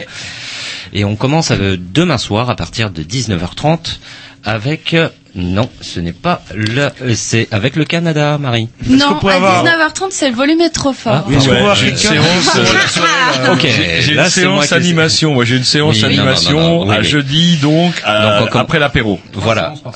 Trois séances par soirée. On commence par le volume est trop fort. On a, euh, en fait, on fonctionne par jour plus ou moins par thématique. Euh, là, à partir de demain soir, on a euh, la, les séances qui euh, qui marchent bien, on va dire, euh, les séances animation. Donc le volume est trop fort. Là, c'est euh, ça va être euh, l'animation, on va dire euh, dite euh, 3D.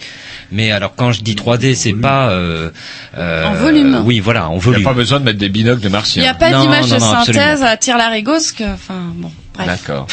Alors, on peut parler un petit peu. On a eu la chance, nous, d'en d'en prévoir. Vous, vous l'avez pas vu, mon bon Jean-Loup. Celui-ci, c'est bien dommage. Il s'appelle, en tout cas, dans ma je vais pas vous vexer, Marie, mais Bobbillet, effectivement, j'a- j'adore l'animation en pâte à modeler Ah de la Seigneur Jésus. Je Oh ne mélangerai là là. plus jamais du rouge avec du noir, avec un petit peu de jaune. Même la pâte à modeler, ça vous fait peur. là. C'est parce que vous n'avez jamais vu mais J'ai vu les quelques films d'animation, enfin Mais- certains sur ma. L'autre, comment Kiko, j'ai vu. Vous n'avez jamais vu Bobbillet. Je vous rassure, ça ne pas dure pareil. que 23 minutes. C'est pas pareil même, de hein. voir Ouais, une ouais, tête 23 écrasée minutes, mais- ou, euh, mais ça, ça c'est n'a- autre chose avec de la vraie chair humaine et, euh, et Ah, c'est un film d'animation euh, d'épouvante, enfin de qui Ouais. fait un peu peur, quoi. C'est qui est c'est- glauque. C'est un film qui me- qui peut mettre mal à l'aise. Voilà. Ça peut. C'est- ouais. Est-ce que vous pouvez nous en parler, alors, justement? Maintenant, après, euh, Bobillet, je crois, euh, dans la team de programmateurs, je crois que je suis le premier à être tombé dessus. Et, C'est de votre faute, alors. Ouais, ça peut être, euh, ouais, ouais, c'est de ma faute. Benjamin Leroy m'en euh, avait parlé avant. Alors peut-être que Benjamin Leroy t'en avait parlé avant, mais euh, je- euh, Benjamin Leroy, juste une parenthèse, Ouais. qui propose euh, donc il- on lui a fait une carte blanche. Il a un site qui s'appelle Make It Short et du coup bah il passe des courts métrages de genre vu qu'il travaille là-dessus donc c'est parfait.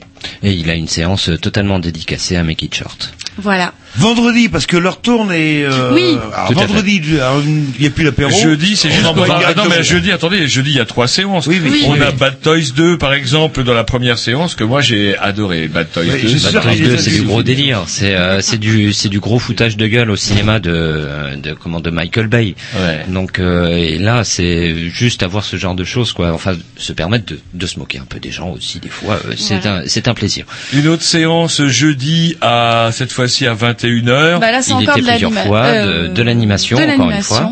Oui. Euh, juste au moins un titre. Alors s'il fallait citer un, un court métrage, par exemple, qui vous a plu Je à cette deuxième séance. Oh, alors ça, c'est toujours la question. Les pronostics, pose, qui va gagner je Qui suis- va gagner je, je suis incapable de répondre à ce genre de questions, dans le sens où, Celui pour qui vous a le plus marqué, peut-être. Bobillet. Alors, non, mais ça, non, c'est non, non, mais- 19h30. Non, non, mais euh, moi j'aime j'aime beaucoup euh, Two Friends dans cette euh, dans cette programmation là, mais mais euh, je vais vous dire ça et en même temps euh, pour moi, si vous voulez, euh, là le programme que vous avez tous les yeux avec euh, le nom de tous les courts métrages, s'ils sont là, c'est parce qu'on les a tous aimés. Point barre. Et donc quelque part, c'est c'est euh, c'est c'est nos euh, c'est tous nos coups de cœur. Voilà. Et justement, de beau la temps séance Canada. Alors justement, on peut parler de la séance Alors, la Canada. séance Canada, C'est bah, jeudi, je- ça. Jeudi encore. Oui, c'est Et jeudi toujours à- faire, et leur Bah tour, oui, oui, oui. Bah ouais, ouais, À bah, attendez, 22h30. on parle, ils sont là pour On a un, produ- euh, un producteur euh, sur place. euh, Alors allez-y. Et c'est lui, c'est lui qui a le pognon. Marie, la séance Canada. Donc la séance Canada, bah moi j'ai un coup de cœur, c'est Out of Our Minds. Alors il dure 30 minutes et euh, en fait c'est plus euh, un clip. Enfin c'est Melissa of Dermore qui a fait la musique. Donc pour ceux qui connaissent, elle faisait partie de Hall. Voilà. Courtney Love, tout ça, les années 90, ça me parle.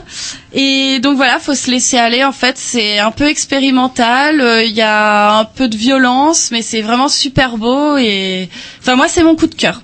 Mais, Moi, je- mais, mais c'est ça aussi le festival. C'est faut pas l'oublier. C'est le festival de l'étrange.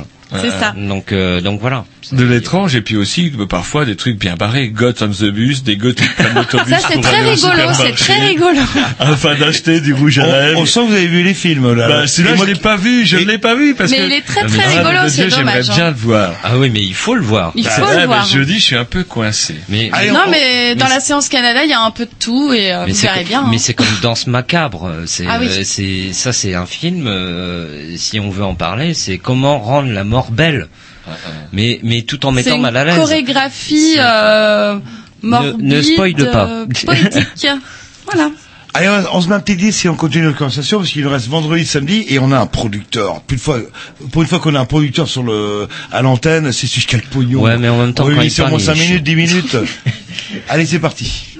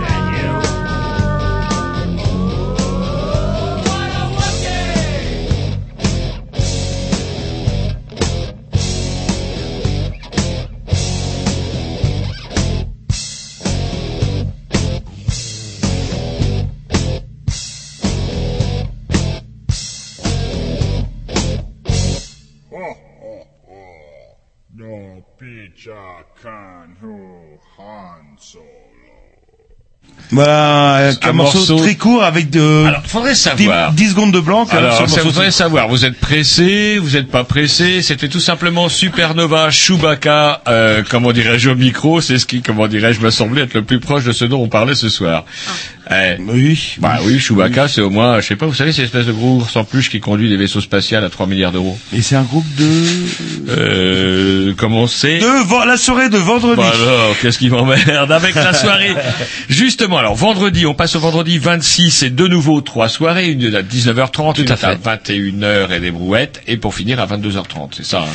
À peu près, ouais. Oui, à peu Ah, est-ce près. qu'il y a une ouais. thématique pour cette Ouais. soirée euh, Ben, on commence par l'Argentine. Voilà. La séance argentine dont je me suis occupée. Euh, bah là aussi, il y a un peu de tout. Euh... Et n'importe quoi, euh, comme... Non, non, pas n'importe j'ai entendu quoi. dire, Vous euh, l'avez Non, vu non, non, Vous non, Non, mais je l'ai vu, mais je- c'est pas... J'ai Bah alors, c'est quoi avec- votre coup de cœur? Pour l'Argentine. Eh ben voilà, Jean-Loup, c'est quoi Et Moi, je alors, l'ai pas vu, moi. J'ai plus les Aucun titres euh, sous les yeux là. Eh ben, le- je vais vous les donner. Si si, il y avait un euh, où on a une ah, une espèce de de, de séance d'exorcisme où il y a c'est bourré de références. euh, Deus Irae. Voilà, avec Oui. euh, j'ai même moi qui connais rien, euh, euh, euh, j'ai reconnu euh, bah, l'exorcisme bien sûr. Oui. Euh, comment elle s'appelle celle au bal du diable Carrie. Carrie au bal du diable. euh, Qu'est-ce que j'ai bien aimé aussi C'est pas fini. C'est pas la soirée Ah argentine. non, Ah, c'est je pas ça, plus, c'est pas ça. On, dans- on dans va y venir DVD, après. quoi, On va, y, euh, on va y C'est- venir après. vous savez, je n'ai pas terminé. Je n'ai pas terminé, ouais, j'ai pas fini. Non, je ne suis C'est pas c'est la séance. euh, Euh, je sais pas. c'est- c'est- ça fait partie de la- d'une des séances de samedi. Mais du coup, là, on On avance. eh ben, ça tombe bien, on passe le Non. samedi. Vendredi, séance donc Argentine. Vous, de Sirae, ça, ça vous a perturbé Euh, non, ça m'a bien plu, ça m'a fait rigoler parce que ça me rappelait des références en fait. Oui, c'est il y a beaucoup de C'est bourré références. de, de références, là, là. Vendredi, toujours deuxième séance. Alors, euh, on est obligé de, comment dirais-je, euh, je sais pas votre coup de cœur. Moi, j'ai pas vu, moi, vendredi. J'ai pas vu. Si, si, attendez, Alors. j'avais sous les yeux le Los Arboles, j'ai eu du mal. Ah. Mais ça, c'était la soirée argentine. Ça, c'est la Euh, non, séance ça, c'est- argentine. ça, c'est Ah, la séance j'y reviens, là, argentine. le- Mais à 21h, Là, on passe à la séance l'Éden de la mort. Ouais. Donc euh, subtil concept, jeu de mots euh, de Stéphane et moi, bien sûr.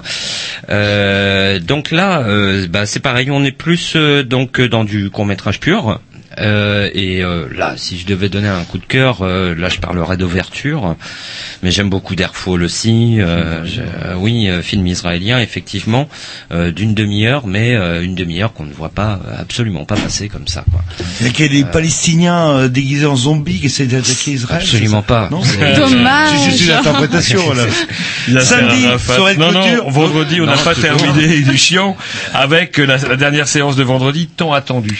Tant entendu, euh, une, euh, une séance euh, donc euh, qui porte bien son nom puisque là on, on fonctionne autour du thème du temps, glucose, qui, qui, est, qui est vraiment un court métrage conceptuel, la mécanique des anges, où là on propose plus quelque chose qui va être dans le, la bizarrerie dansante, on va dire. This is not an umbrella, à la vitesse du passé, euh, production française avec euh, euh, Mélanie Thierry. Euh, Ah, Mélanie Thierry, Oui, oui, oui, oui. Ah bah oui. Ah bah, ouais. Attention. de- de- non, non, mais Oh là, respect. un moment doux et poétique, effectivement. Waiting for Gogo, euh, Gorgo, pardon, euh, euh, une, une petite poilade anglaise. euh, Ouais, très humour anglais, ouais. Très humour anglais, euh, notamment, enfin, qui fait référence à Gorgo, euh, film des années 80, je pense, euh, qui était euh, un peu le euh, censé, censé concurrencer en tout cas King Kong et Godzilla et Ouais. donc euh, les Anglais avaient fait Gorgo. Donc euh, voilà, Waiting for Gorgo, c'est euh, c'est un peu en, en continuité avec le Gorgo des années 80. Yes. Samedi, euh, excusez-moi, Roger. Non, mais on a on de Samedi, est-ce qu'il y a un apéro de fin? Ah, oui, pardon, je Alors sam- pardon. euh, samedi, il y a toujours pas d'apéro, mais De bon. fin. non, mais de fin. Le- comment? D'apéro de fin, justement, pour clôturer la soirée, ça se fait pas Ah, euh, non, on le fait pas, tiens. Vous Tiens, devriez, tiens, ce serait ouais, une bah oui, oui, oui. euh. Euh, samedi, donc, on a la séance Make It Short, dont on parlait tout à l'heure, euh, Benjamin Leroy. avec, euh, bah, enfin, concocté par Benjamin Leroy, qu'il faut absolument voir aussi, parce que là, il y a beaucoup de choses qui, qui sont vraiment très très bonnes. Euh, je, là, je. Me rappelle de Off Function, c'est japonais ça Non, Corée Non. du Sud. Ouais. Ou, ou Oui. une interro de maths un petit peu sévère. Euh, oui, ça m'a oui, rappelé oui, des oui, tout à fait, souvenirs. tout à fait. je regarde. Mais- mais c'est- J'aurais c'est- dû faire comme ça. Mais c'est pareil, la, la- la séance, la séance Make It Short, on, on passe vraiment pas sur euh, sur un très très gros panel de, de comment de- d'univers quoi. C'est on, on passe du euh, du côté choqué euh, où euh, d'un seul coup on passe à quelque chose de de, de très délire comme Banana Motherfucker où là c'est c'est juste des bananes qui s'amusent à tuer les gens. À partir de 21h, on a la séance que personne n'en sorte. Alors là, c'est très rigolo parce qu'on a reçu énormément de courts-métrages cette année. euh, euh, Le qui- concept, c'est quoi Que personne n'en sorte, ça veut dire quoi? Bah, disons que là, c'est vraiment par rapport à la thématique de la séance, parce que, comme je le disais tout de suite, en fait, on a eu beaucoup de courts métrages très curieusement euh, cette année axés sur la fin du monde. Donc, euh, on a voulu euh, ouvrir une une porte là-dessus. Voilà. Alors après, on n'a pas que que de que des courts métrages axés sur le thème de la fin du monde dans cette séance-là, mais bon, on a quand même beaucoup de personnages en perdition. L'excellence, l'excellence Sud, comment, avec tout qui devient tout gribouillé. Vous savez, il y a une Oui. usine de. Oui, oui. Mais racontez Un pas tout la fin du film. Un euh, mélange, un mélange de, il va de falloir court-métrage et d'animation, oui. Ah, c'est magnifique ça. Et vous allez me dire, euh, je n'ai pas fini, Roger, je sais bien. Non, mais, ça c'est justement c'est ça qui va vous plaire parce que vous avez quand même retenu The Headless Lover de la séance du samedi 27, la dernière séance, à savoir le dernier court métrage de samedi, The Headless Lover. Oui, qui est, euh, enfin, je pense qu'on va être à peu près d'accord là-dessus. Euh, C'est, c'est clairement un hommage à Creepshow de George Romero, euh, mais euh, qui, qui reste euh, à la manière de Creepshow aussi euh, un gros délire en fait. Euh, Il y, a, il y a un côté très BD en fait dans dans, euh, dans ce court métrage là. on a Leyenda qui, qui qui peut provoquer sa part de frisson. De toute manière, cette séance là, c'est la euh, la séance dite frisson. Donc Mm, euh, cool. euh, on va essayer d'apporter euh, ce, ce petit degré de frisson justement au public, mais en même temps en passant par le rire aussi. Et avant de se mettre un petit disque et de passer la parole au producteur, c'est n'oubliez pas celui qui ramène le pognon quand même. Ouais, Euh, ouais, faut pas l'oublier. ouais. Combien ça coûte en fait les soirées? Ça, ça se passe euh, comment? Il y a un forfait? Il y a Eh bien, écoutez, euh, c'est 6 euros au tarif plein, c'est 5 euros pour tarif réduit, étudiants détenteurs des cartes Corrigo et des, cartes Sésame, et pour Les personnes euh, euh, et des, des demandeurs d'emploi également. et ceux qui disent le mot grignou aussi en arrivant Bien, euh, il faut qu'on en discute avec la reine mère, mais on va. n'a pas le temps, on n'a pas le temps. Faut être précis quand même. Donc c'est 6 euros pour chaque séquence, chaque séance. 6 euros pour chaque séquence, ça- ça- chaque séance. Séance, Merci. Il y en a combien? Il y en a deux, ça Vincent? Trois, euros. trois, trois. Vous avez vous avez écouté l'émission. Et il y a un forfait pour les trois? Alors, il... non, il n'y a Non. pas de forfait pour les droits. Si, si, qu'il y aura 5 euros moyen tarif de- réduit, et enfin 3 euros pour les personnes qui sont détentrices de la carte sortir. Non mais pour les gens normaux comme nous, va- Est-ce qu'il y a moyen par contre de boire un coup entre les séances Ça vous donnez oui, le temps parce qu'il y a le, J'ai pas regardé le il y a timing. bar, il y a le bar du TND Il y a un qui bar. est là, et puis il y aura aussi des occasions de rencontres avec les réalisateurs en compétition qui sont organisées et de, manière moins moins formelle. Il y a aussi les moyens de les attraper au bar, parce que malheureusement les réalisateurs bar. boivent. Voilà. Allez, un petit disque et après on s'attaque au producteur. J'ai des choses à dire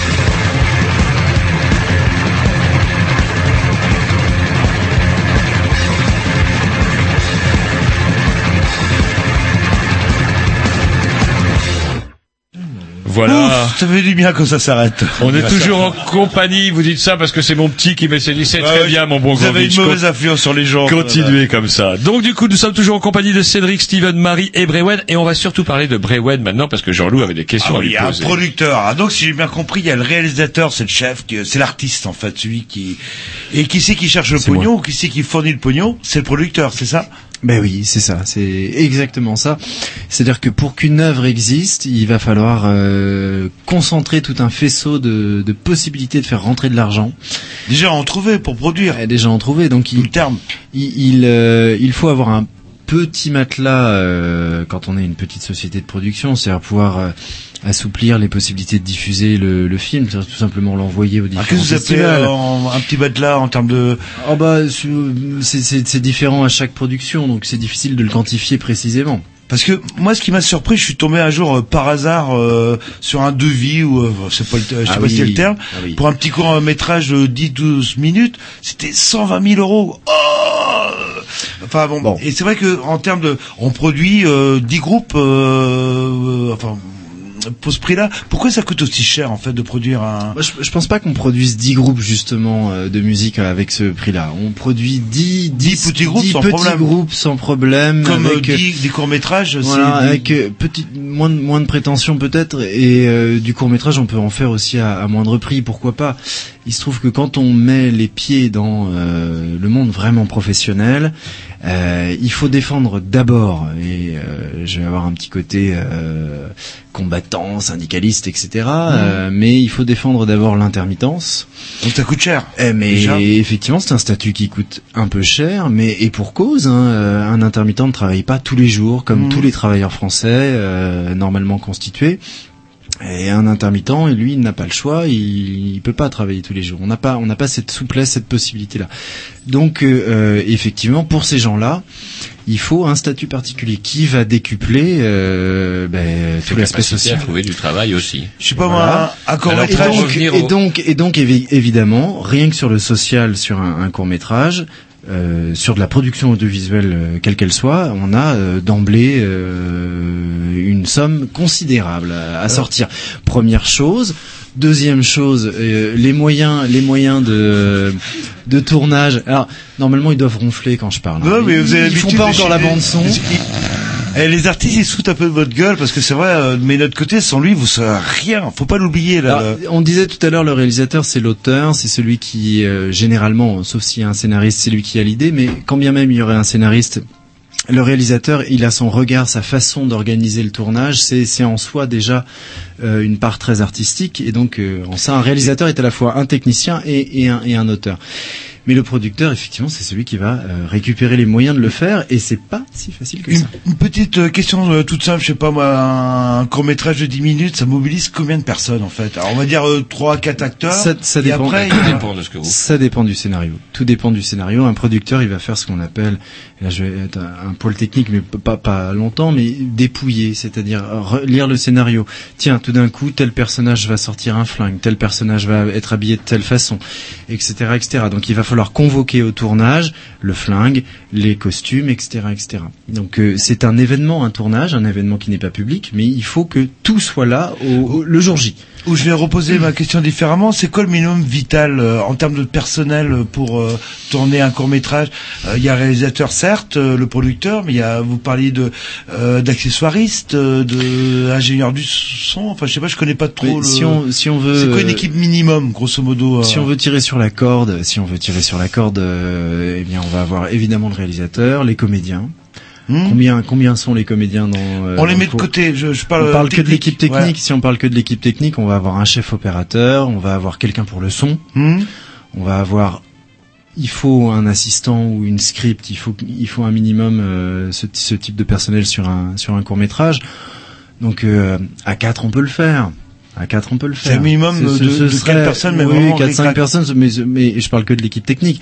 Et c'est c'est c'est très réduit. euh, On va pas le faire confortablement à 4, Mais c'est voilà. très clair. Hmm, D'accord. Juste pour savoir. Je Donc du le coup, milieu. ça coûte très cher. Donc le travail du producteur, lui, c'est d'amener l'argent pour pouvoir réaliser le film, c'est ça? Mais c'est c'est tout à fait ça. Alors, est-ce qu'il y a un lien après? Alors, j'aimerais bien en rebondir parce que le- l'originalité du, dating. court métrage, du neuvième court métrage, c'est qu'il y aura un, je l'ai noté, un pitch dating. Donc, qu'est-ce vous, vous c'est êtes ça? producteur. Vous, euh, vous offrez donc la possibilité à des gens, à des réalisateurs de produire leur euh, leur court métrage. Et donc qu'est-ce que donc vous êtes invité. J'ai noté que vous représentez euh, donc ce soir avec nous le, le collège des producteurs. Et comment dirais-je euh, Et du coup, qu'est-ce qui va se passer au niveau de la production, en tout cas au niveau du court métrage Qu'est-ce que c'est que le pitch dating? Bah, on surfe sur la, la mode du, euh, du système où on va s'exprimer un peu de temps, euh, ouais. speed dating, euh, voilà, euh, pour euh, séduire. De toute façon, le réalisateur, euh, quand il a euh, accouché de son scénario ou quand il a accouché de son synopsis, si on si on veut partir un peu plus tôt dans la production, il a besoin de s'adosser à un producteur. Il a besoin de trouver un partenaire pour faire en sorte que l'œuvre existe. Mais là, ce ne sont que les réalisateurs. Est-ce qu'un scénariste peut aller vous voir dans le cadre Non, du non, là, là, là, ça a été simplifié avec euh, la plupart du temps dans les dans le, dans le système du court métrage, le, le, le réalisateur et, et l'auteur aussi de son film. Quand on a des scénaristes et un réalisateur, on a euh, une production un petit peu plus conséquente. Donc, comme le disait Steven tout à l'heure, le réalisateur fait ses premières armes, démarre euh, avec euh, avec le court métrage.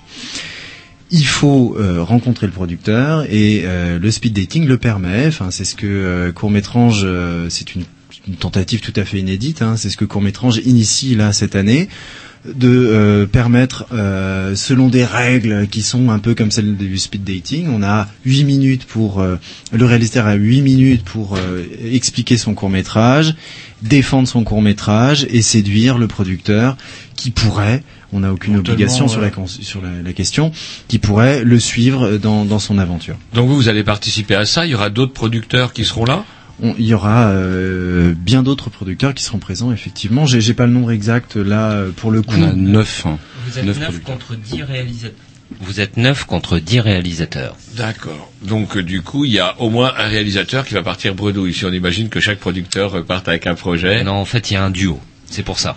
Et, euh, je vais faire un peu concentré. euh, Est-ce que, euh, je sais pas, je fais le parallèle avec la musique. euh, Des, euh, des producteurs, on en trouve, des réalisateurs, on en trouve.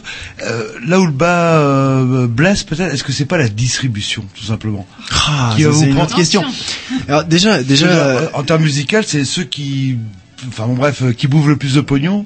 Et Ah non, ah non, pas forcément. Non, non. je connais pas le cinéma, justement, Ouais, je vous pose la question. Non, non, non. Mais bon, déjà, euh, tu fais le parallèle avec la musique. Il n'y a pas beaucoup de producteurs à Rennes de musique. Hein, en local, il y en a pas tant que ça. On peut avoir un excellent produit, mais s'il n'est pas distribué, euh, Mm. on peut faire un excellent court Alors, métrage. pour, mais pour pas répondre, pour répondre vraiment, pour vraiment Voilà, répondre à la le- question, le producteur, euh, son, son travail s'arrête effectivement quand euh, le film a ce qu'on appelle sa bonne fin. C'est-à-dire que le réalisateur et le producteur se sont accordés pour dire ça, on est d'accord, c'est l'œuvre qu'on souhaitait. Alors, est-ce qu'elle est exactement comme le réalisateur l'imaginait? Ça dépend des moyens, ça dépend des accidents de parcours, euh, etc. sur le, tournage, peu importe. Mais à un moment donné, on dit stop. Maintenant, voilà, on a un montage, on a quelque chose et on y va. Et effectivement, après, on va le diffuser.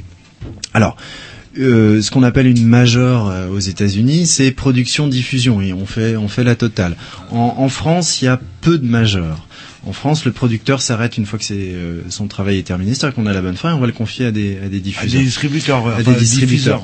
Et donc on retombe sur ce que vous disiez tout à l'heure, à savoir que bah, c'est pour ça qu'on retrouve ces gens-là également dans votre dans le jury du festival, à savoir qu'il y a peu de gens quoi. Donc Canal+, France Télévisions et Arte pour Alors. pouvoir diffuser après un court métrage. Je vous disais, euh, euh, euh, parce que la, il paraît que TVRN a une excellente réputation euh, justement sur la diffusion des courts métrages. C'est vrai ou pas? Euh, TVRN euh, propose euh, effectivement souvent en seconde main, il faut le savoir, parce que les, les, chaînes vont jouer des contrats d'exclusivité sur des périodes données. Euh, va pouvoir récupérer effectivement en seconde main euh, euh, de la diffusion de, courts métrages. Mais, pour le producteur, euh, c'est pas euh, ce qu'il va mettre dans son budget au départ. C'est euh, d'abord les, grandes chaînes évidemment. Et puis, euh, ce- cela dit, cela dit, l'unité de programme régional, Télé, TBO et TVRN, donc sur la, la région Bretagne, propose des solutions pour les producteurs, effectivement. Il ne reste pas longtemps. Comment on trouve le pognon en fait Alors on Eh fait bien, des démarches. Est-ce que vous êtes financé? Comment il s'appelle prostitue les réalisateurs un le, petit le peu, truc de hein, ça me paraît l'audiovisuel là, évident. au- au- sur chaque euh, euh, ticket de L'avance sur recette. Non non le comment Oui. ça s'appelle le celui qui permet justement au film français d'exister. Le CNC. Là, Le. CNC. Vous en Le bénéficiez ou, ou pas? Le CNC, on peut en bénéficier. On Mhm. peut, c'est, ça fait partie des aides possibles euh, quand on quand on démarre un court métrage. C'est ce- c'est ce qui sauvegarde ce qu'on appelle l'exception culturelle française. Donc effectivement, le CNC existe. Merci beaucoup. Euh, Il y a d'autres possibilités. Il y a la région qui va subventionner. Il faut savoir que le cinéma est essentiellement euh, sous perfusion quand il s'agit de cinéma d'auteur. Sinon, on met des nichons et des, et des bagarres. et C'est là, bien les- aussi, hein. vu les temps Mais qui- alors, ce qui est, vu ce les qui est temps très qui bien, courent, Marie, vu ce qui les est très temps bien, qui Marie, c'est d'associer et Le- et la les bagarre. nichons, la bagarre et Dans un. Je suis Alors moi, je suis, moi, je suis fan. Et là, il Et n'y a donc, aucun problème. vu les temps qui courent, je crois que la région et le département, faut leur oublier. Par contre, moi, du coup, vu que l'heure tourne, comme dirait Jean-Louis, il nous reste six minutes, il y a quand même une chose dont on n'a pas parlé, et on, on finit, enfin, avec le lien, le dernier lien entre la production et le festival court-métrange, par exemple, une question à tous, en quoi, effectivement, le festival court-métrange va pouvoir euh, aider la profession, en quoi ça aide, justement, euh, qu'est-ce que ça va de- donner? Bah, le- déjà, le principe de la diffusion, c'est une crédibilité supplémentaire pour le réalisateur. C'est-à-dire que vraiment, il va pouvoir aller vers, euh, vers un nouveau, une nouvelle production, un nouveau producteur en lui disant j'ai été diffusé. Il y a un public qui est venu à la rencontre de cette œuvre-là, et c'est déjà, déjà ça compte. Ça a un certain poids quand même Mhm. dans euh, la confiance éventuelle que va pouvoir placer ce producteur dans ce dans cet auteur. Et donc à terme, on pourrait imaginer qu'à court métrage, il y aura des gens qui viendront faire ses courses, des, des télés étrangères, On entre etc., dans la dimension euh, faire leurs courses. Exactement, on entre dans la dimension du marché du film. Ah. Moi, il était devenu, par exemple, que je ne sois pas sélectionné en festival, mais par contre que je sois représenté euh, dans le cadre d'un marché du film et que je vende en télévision grâce à ça. Voilà. Comme, comme ça existe euh, d'ailleurs à Clermont-Ferrand où on a et la sélection et euh, le marché du film. Mm. Effectivement. Après, euh, le festival bénéficie de points euh, auprès du, Il y a des du points CNC. C'est un peu, c'est un peu technique tout ça, mais euh, les, les euh, lauréats euh, peuvent se targuer d'a- d'avoir été euh, sélectionnés, Oui, non pas sélectionnés, mais primés, excusez-moi, à court métrage. Et pour le coup, ça, ça, Parce ça peut ça, se on l'a pas dit, on l'a pas dit, mais il y a des prix. C'est-à-dire que le festival court métrange remet des prix. Euh, là, je vois le métrange du jury, le métrange spécial du jury, etc. Et euh, est-ce que c'est donc à partir de l'année prochaine, on peut en parler ou quoi Euh, on- Quoi, le- on peut allez, parler du fameux le métrange Grignou, du- c'est ça fameux Méliès d'argent. Ah oui, le Méliès d'argent, Alors effectivement. ça, c'est une euh, autre connaissance. On n'a pas eu le temps d'en parler. Vite fait, comment on peut parler du Méliès d'argent Donc à partir de l'année prochaine, pour la dixième édition, c'est ça? Voilà, exactement. C'est-à-dire qu'effectivement, euh, Court-Métrange bénéficie d'une certaine reconnaissance de la part d'un réseau, d'un réseau de festivals de films fantastiques, et c'est le seul festival de court-métrage, en tout cas, qui est parvenu à y entrer et qui va remettre le Méliès d'argent. Ce qui lui ça- donne encore un nouveau poids. Super. Pour vous, c'est un hommage. C'est un bel hommage à Méliès, quand même, le premier auteur, des le premier réalisateur. Donc de. de- Méliès, je connais pas. Et il y a un truc, jeune, un truc qu'on n'a pas dit qui passe pas euh, dans le poste naturellement, mais que vous verrez en allant le prendre le bus demain matin, partout. chers auditeurs, c'est le visuel, donc comme on dit pour parler riche, du neuvième festival court-métrange. À chaque fois, je dirais peut-être que c'est peut-être aussi ça qui m'a attiré l'œil. Pouf, des- c'est à chaque fois ces affiches superbes dont vous bénéficiez. Un, un grand merci à l'agence Kérosène. Ouais, pour- merci pour beaucoup. Kérosène. Alors, est-ce que vous pouvez nous en dire deux Ouais. mots alors au niveau du a- visuel une minute. qui est- bah non, et cinq. Qui réalise le et visuel le- Et je vois moins cinq. Oui, et le qui réalise le visuel alors Alors le studio Kérosène arrive effectivement avec un certain nombre, un certain nombre de, de propositions et à ce moment-là on tranche et on, on, on s'a- on s'arrange. Il y a des parce que tout est perfectible bien évidemment. On apporte aussi nos, nos suggestions par rapport à ce qu'ils nous ont ce qu'ils nous ont amené. Ils arrivent avec l'idée Non parce qu'on les oriente préalablement. Bah, là, la on leur a dit thématique. vaudou. D'accord. euh, c'est- Rennais C'est oui. Ah, bah, c'est bien. Et l'année dernière, avec euh, comment ce, cette- ce, ce corps de femme dont la tête avait fondu, c'était quoi le concept du coup pour leur proposer? Comment ils sont arrivés à ça? Euh, là je crois alors j'ai plus j'ai plus une mémoire extraordinaire. Je non, vous là, ça avoue, avait euh, pas rapport avec ah, la là, bah thématique. oui, ils sont... Non, C'est vrai qu'il n'y avait pas une thématique, blanche. il y avait pas une thématique forte effectivement. C'est Mm. pas c'est pas systématique. Mais en tout cas, ce qui s'est passé avec le studio Kérosène et qui est vachement intéressant, c'est qu'ils ont apporté une une une, Une identité une visuelle. identité visuelle plus Mm. Forte. Ils ont apporté un peu plus de glamour, quelque aussi. part, on un peu plus de glamour. Ils ont, ils ont amené les femmes aussi sur les affiches. C'est vrai. C'est important, les femmes. Et ça fait vendre. Mais même quand elle, euh, même quand elle suce, comment dirais-je une glace à, à la tentacule. Une sucette.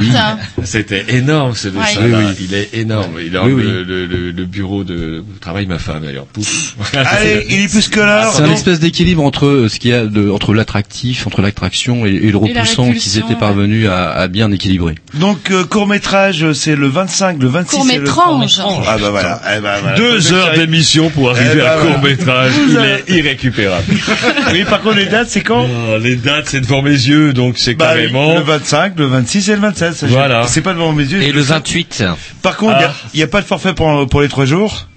Non, il n'y a pas de forfait pour les trois jours, monsieur, vous avez déjà posé la question. et vous n'aurez pas de place Donc, gratuite. si Et de vous n'aurez de le droit avec vos conneries qu'à un seul gobelet de euh, comment plus- mousseux tiède. Ils vont vous le mettre de passer côté. par la case prison. Vous lui ouvrez la bouteille ce soir, ça lui apprend. Et ne parlez pas de la casse prison parce que nos amis de Dub Révolution sont pas arrivés et je suis très inquiet là. Je suis très très très inquiet. Allez, Alors, on vous dit s'écoute salut. un petit disque, on vous remercie encore. Et Merci. puis, bah, j'espère qu'on vous reverra pour la Un très dixième, grand en tout merci. C'est parti, salut.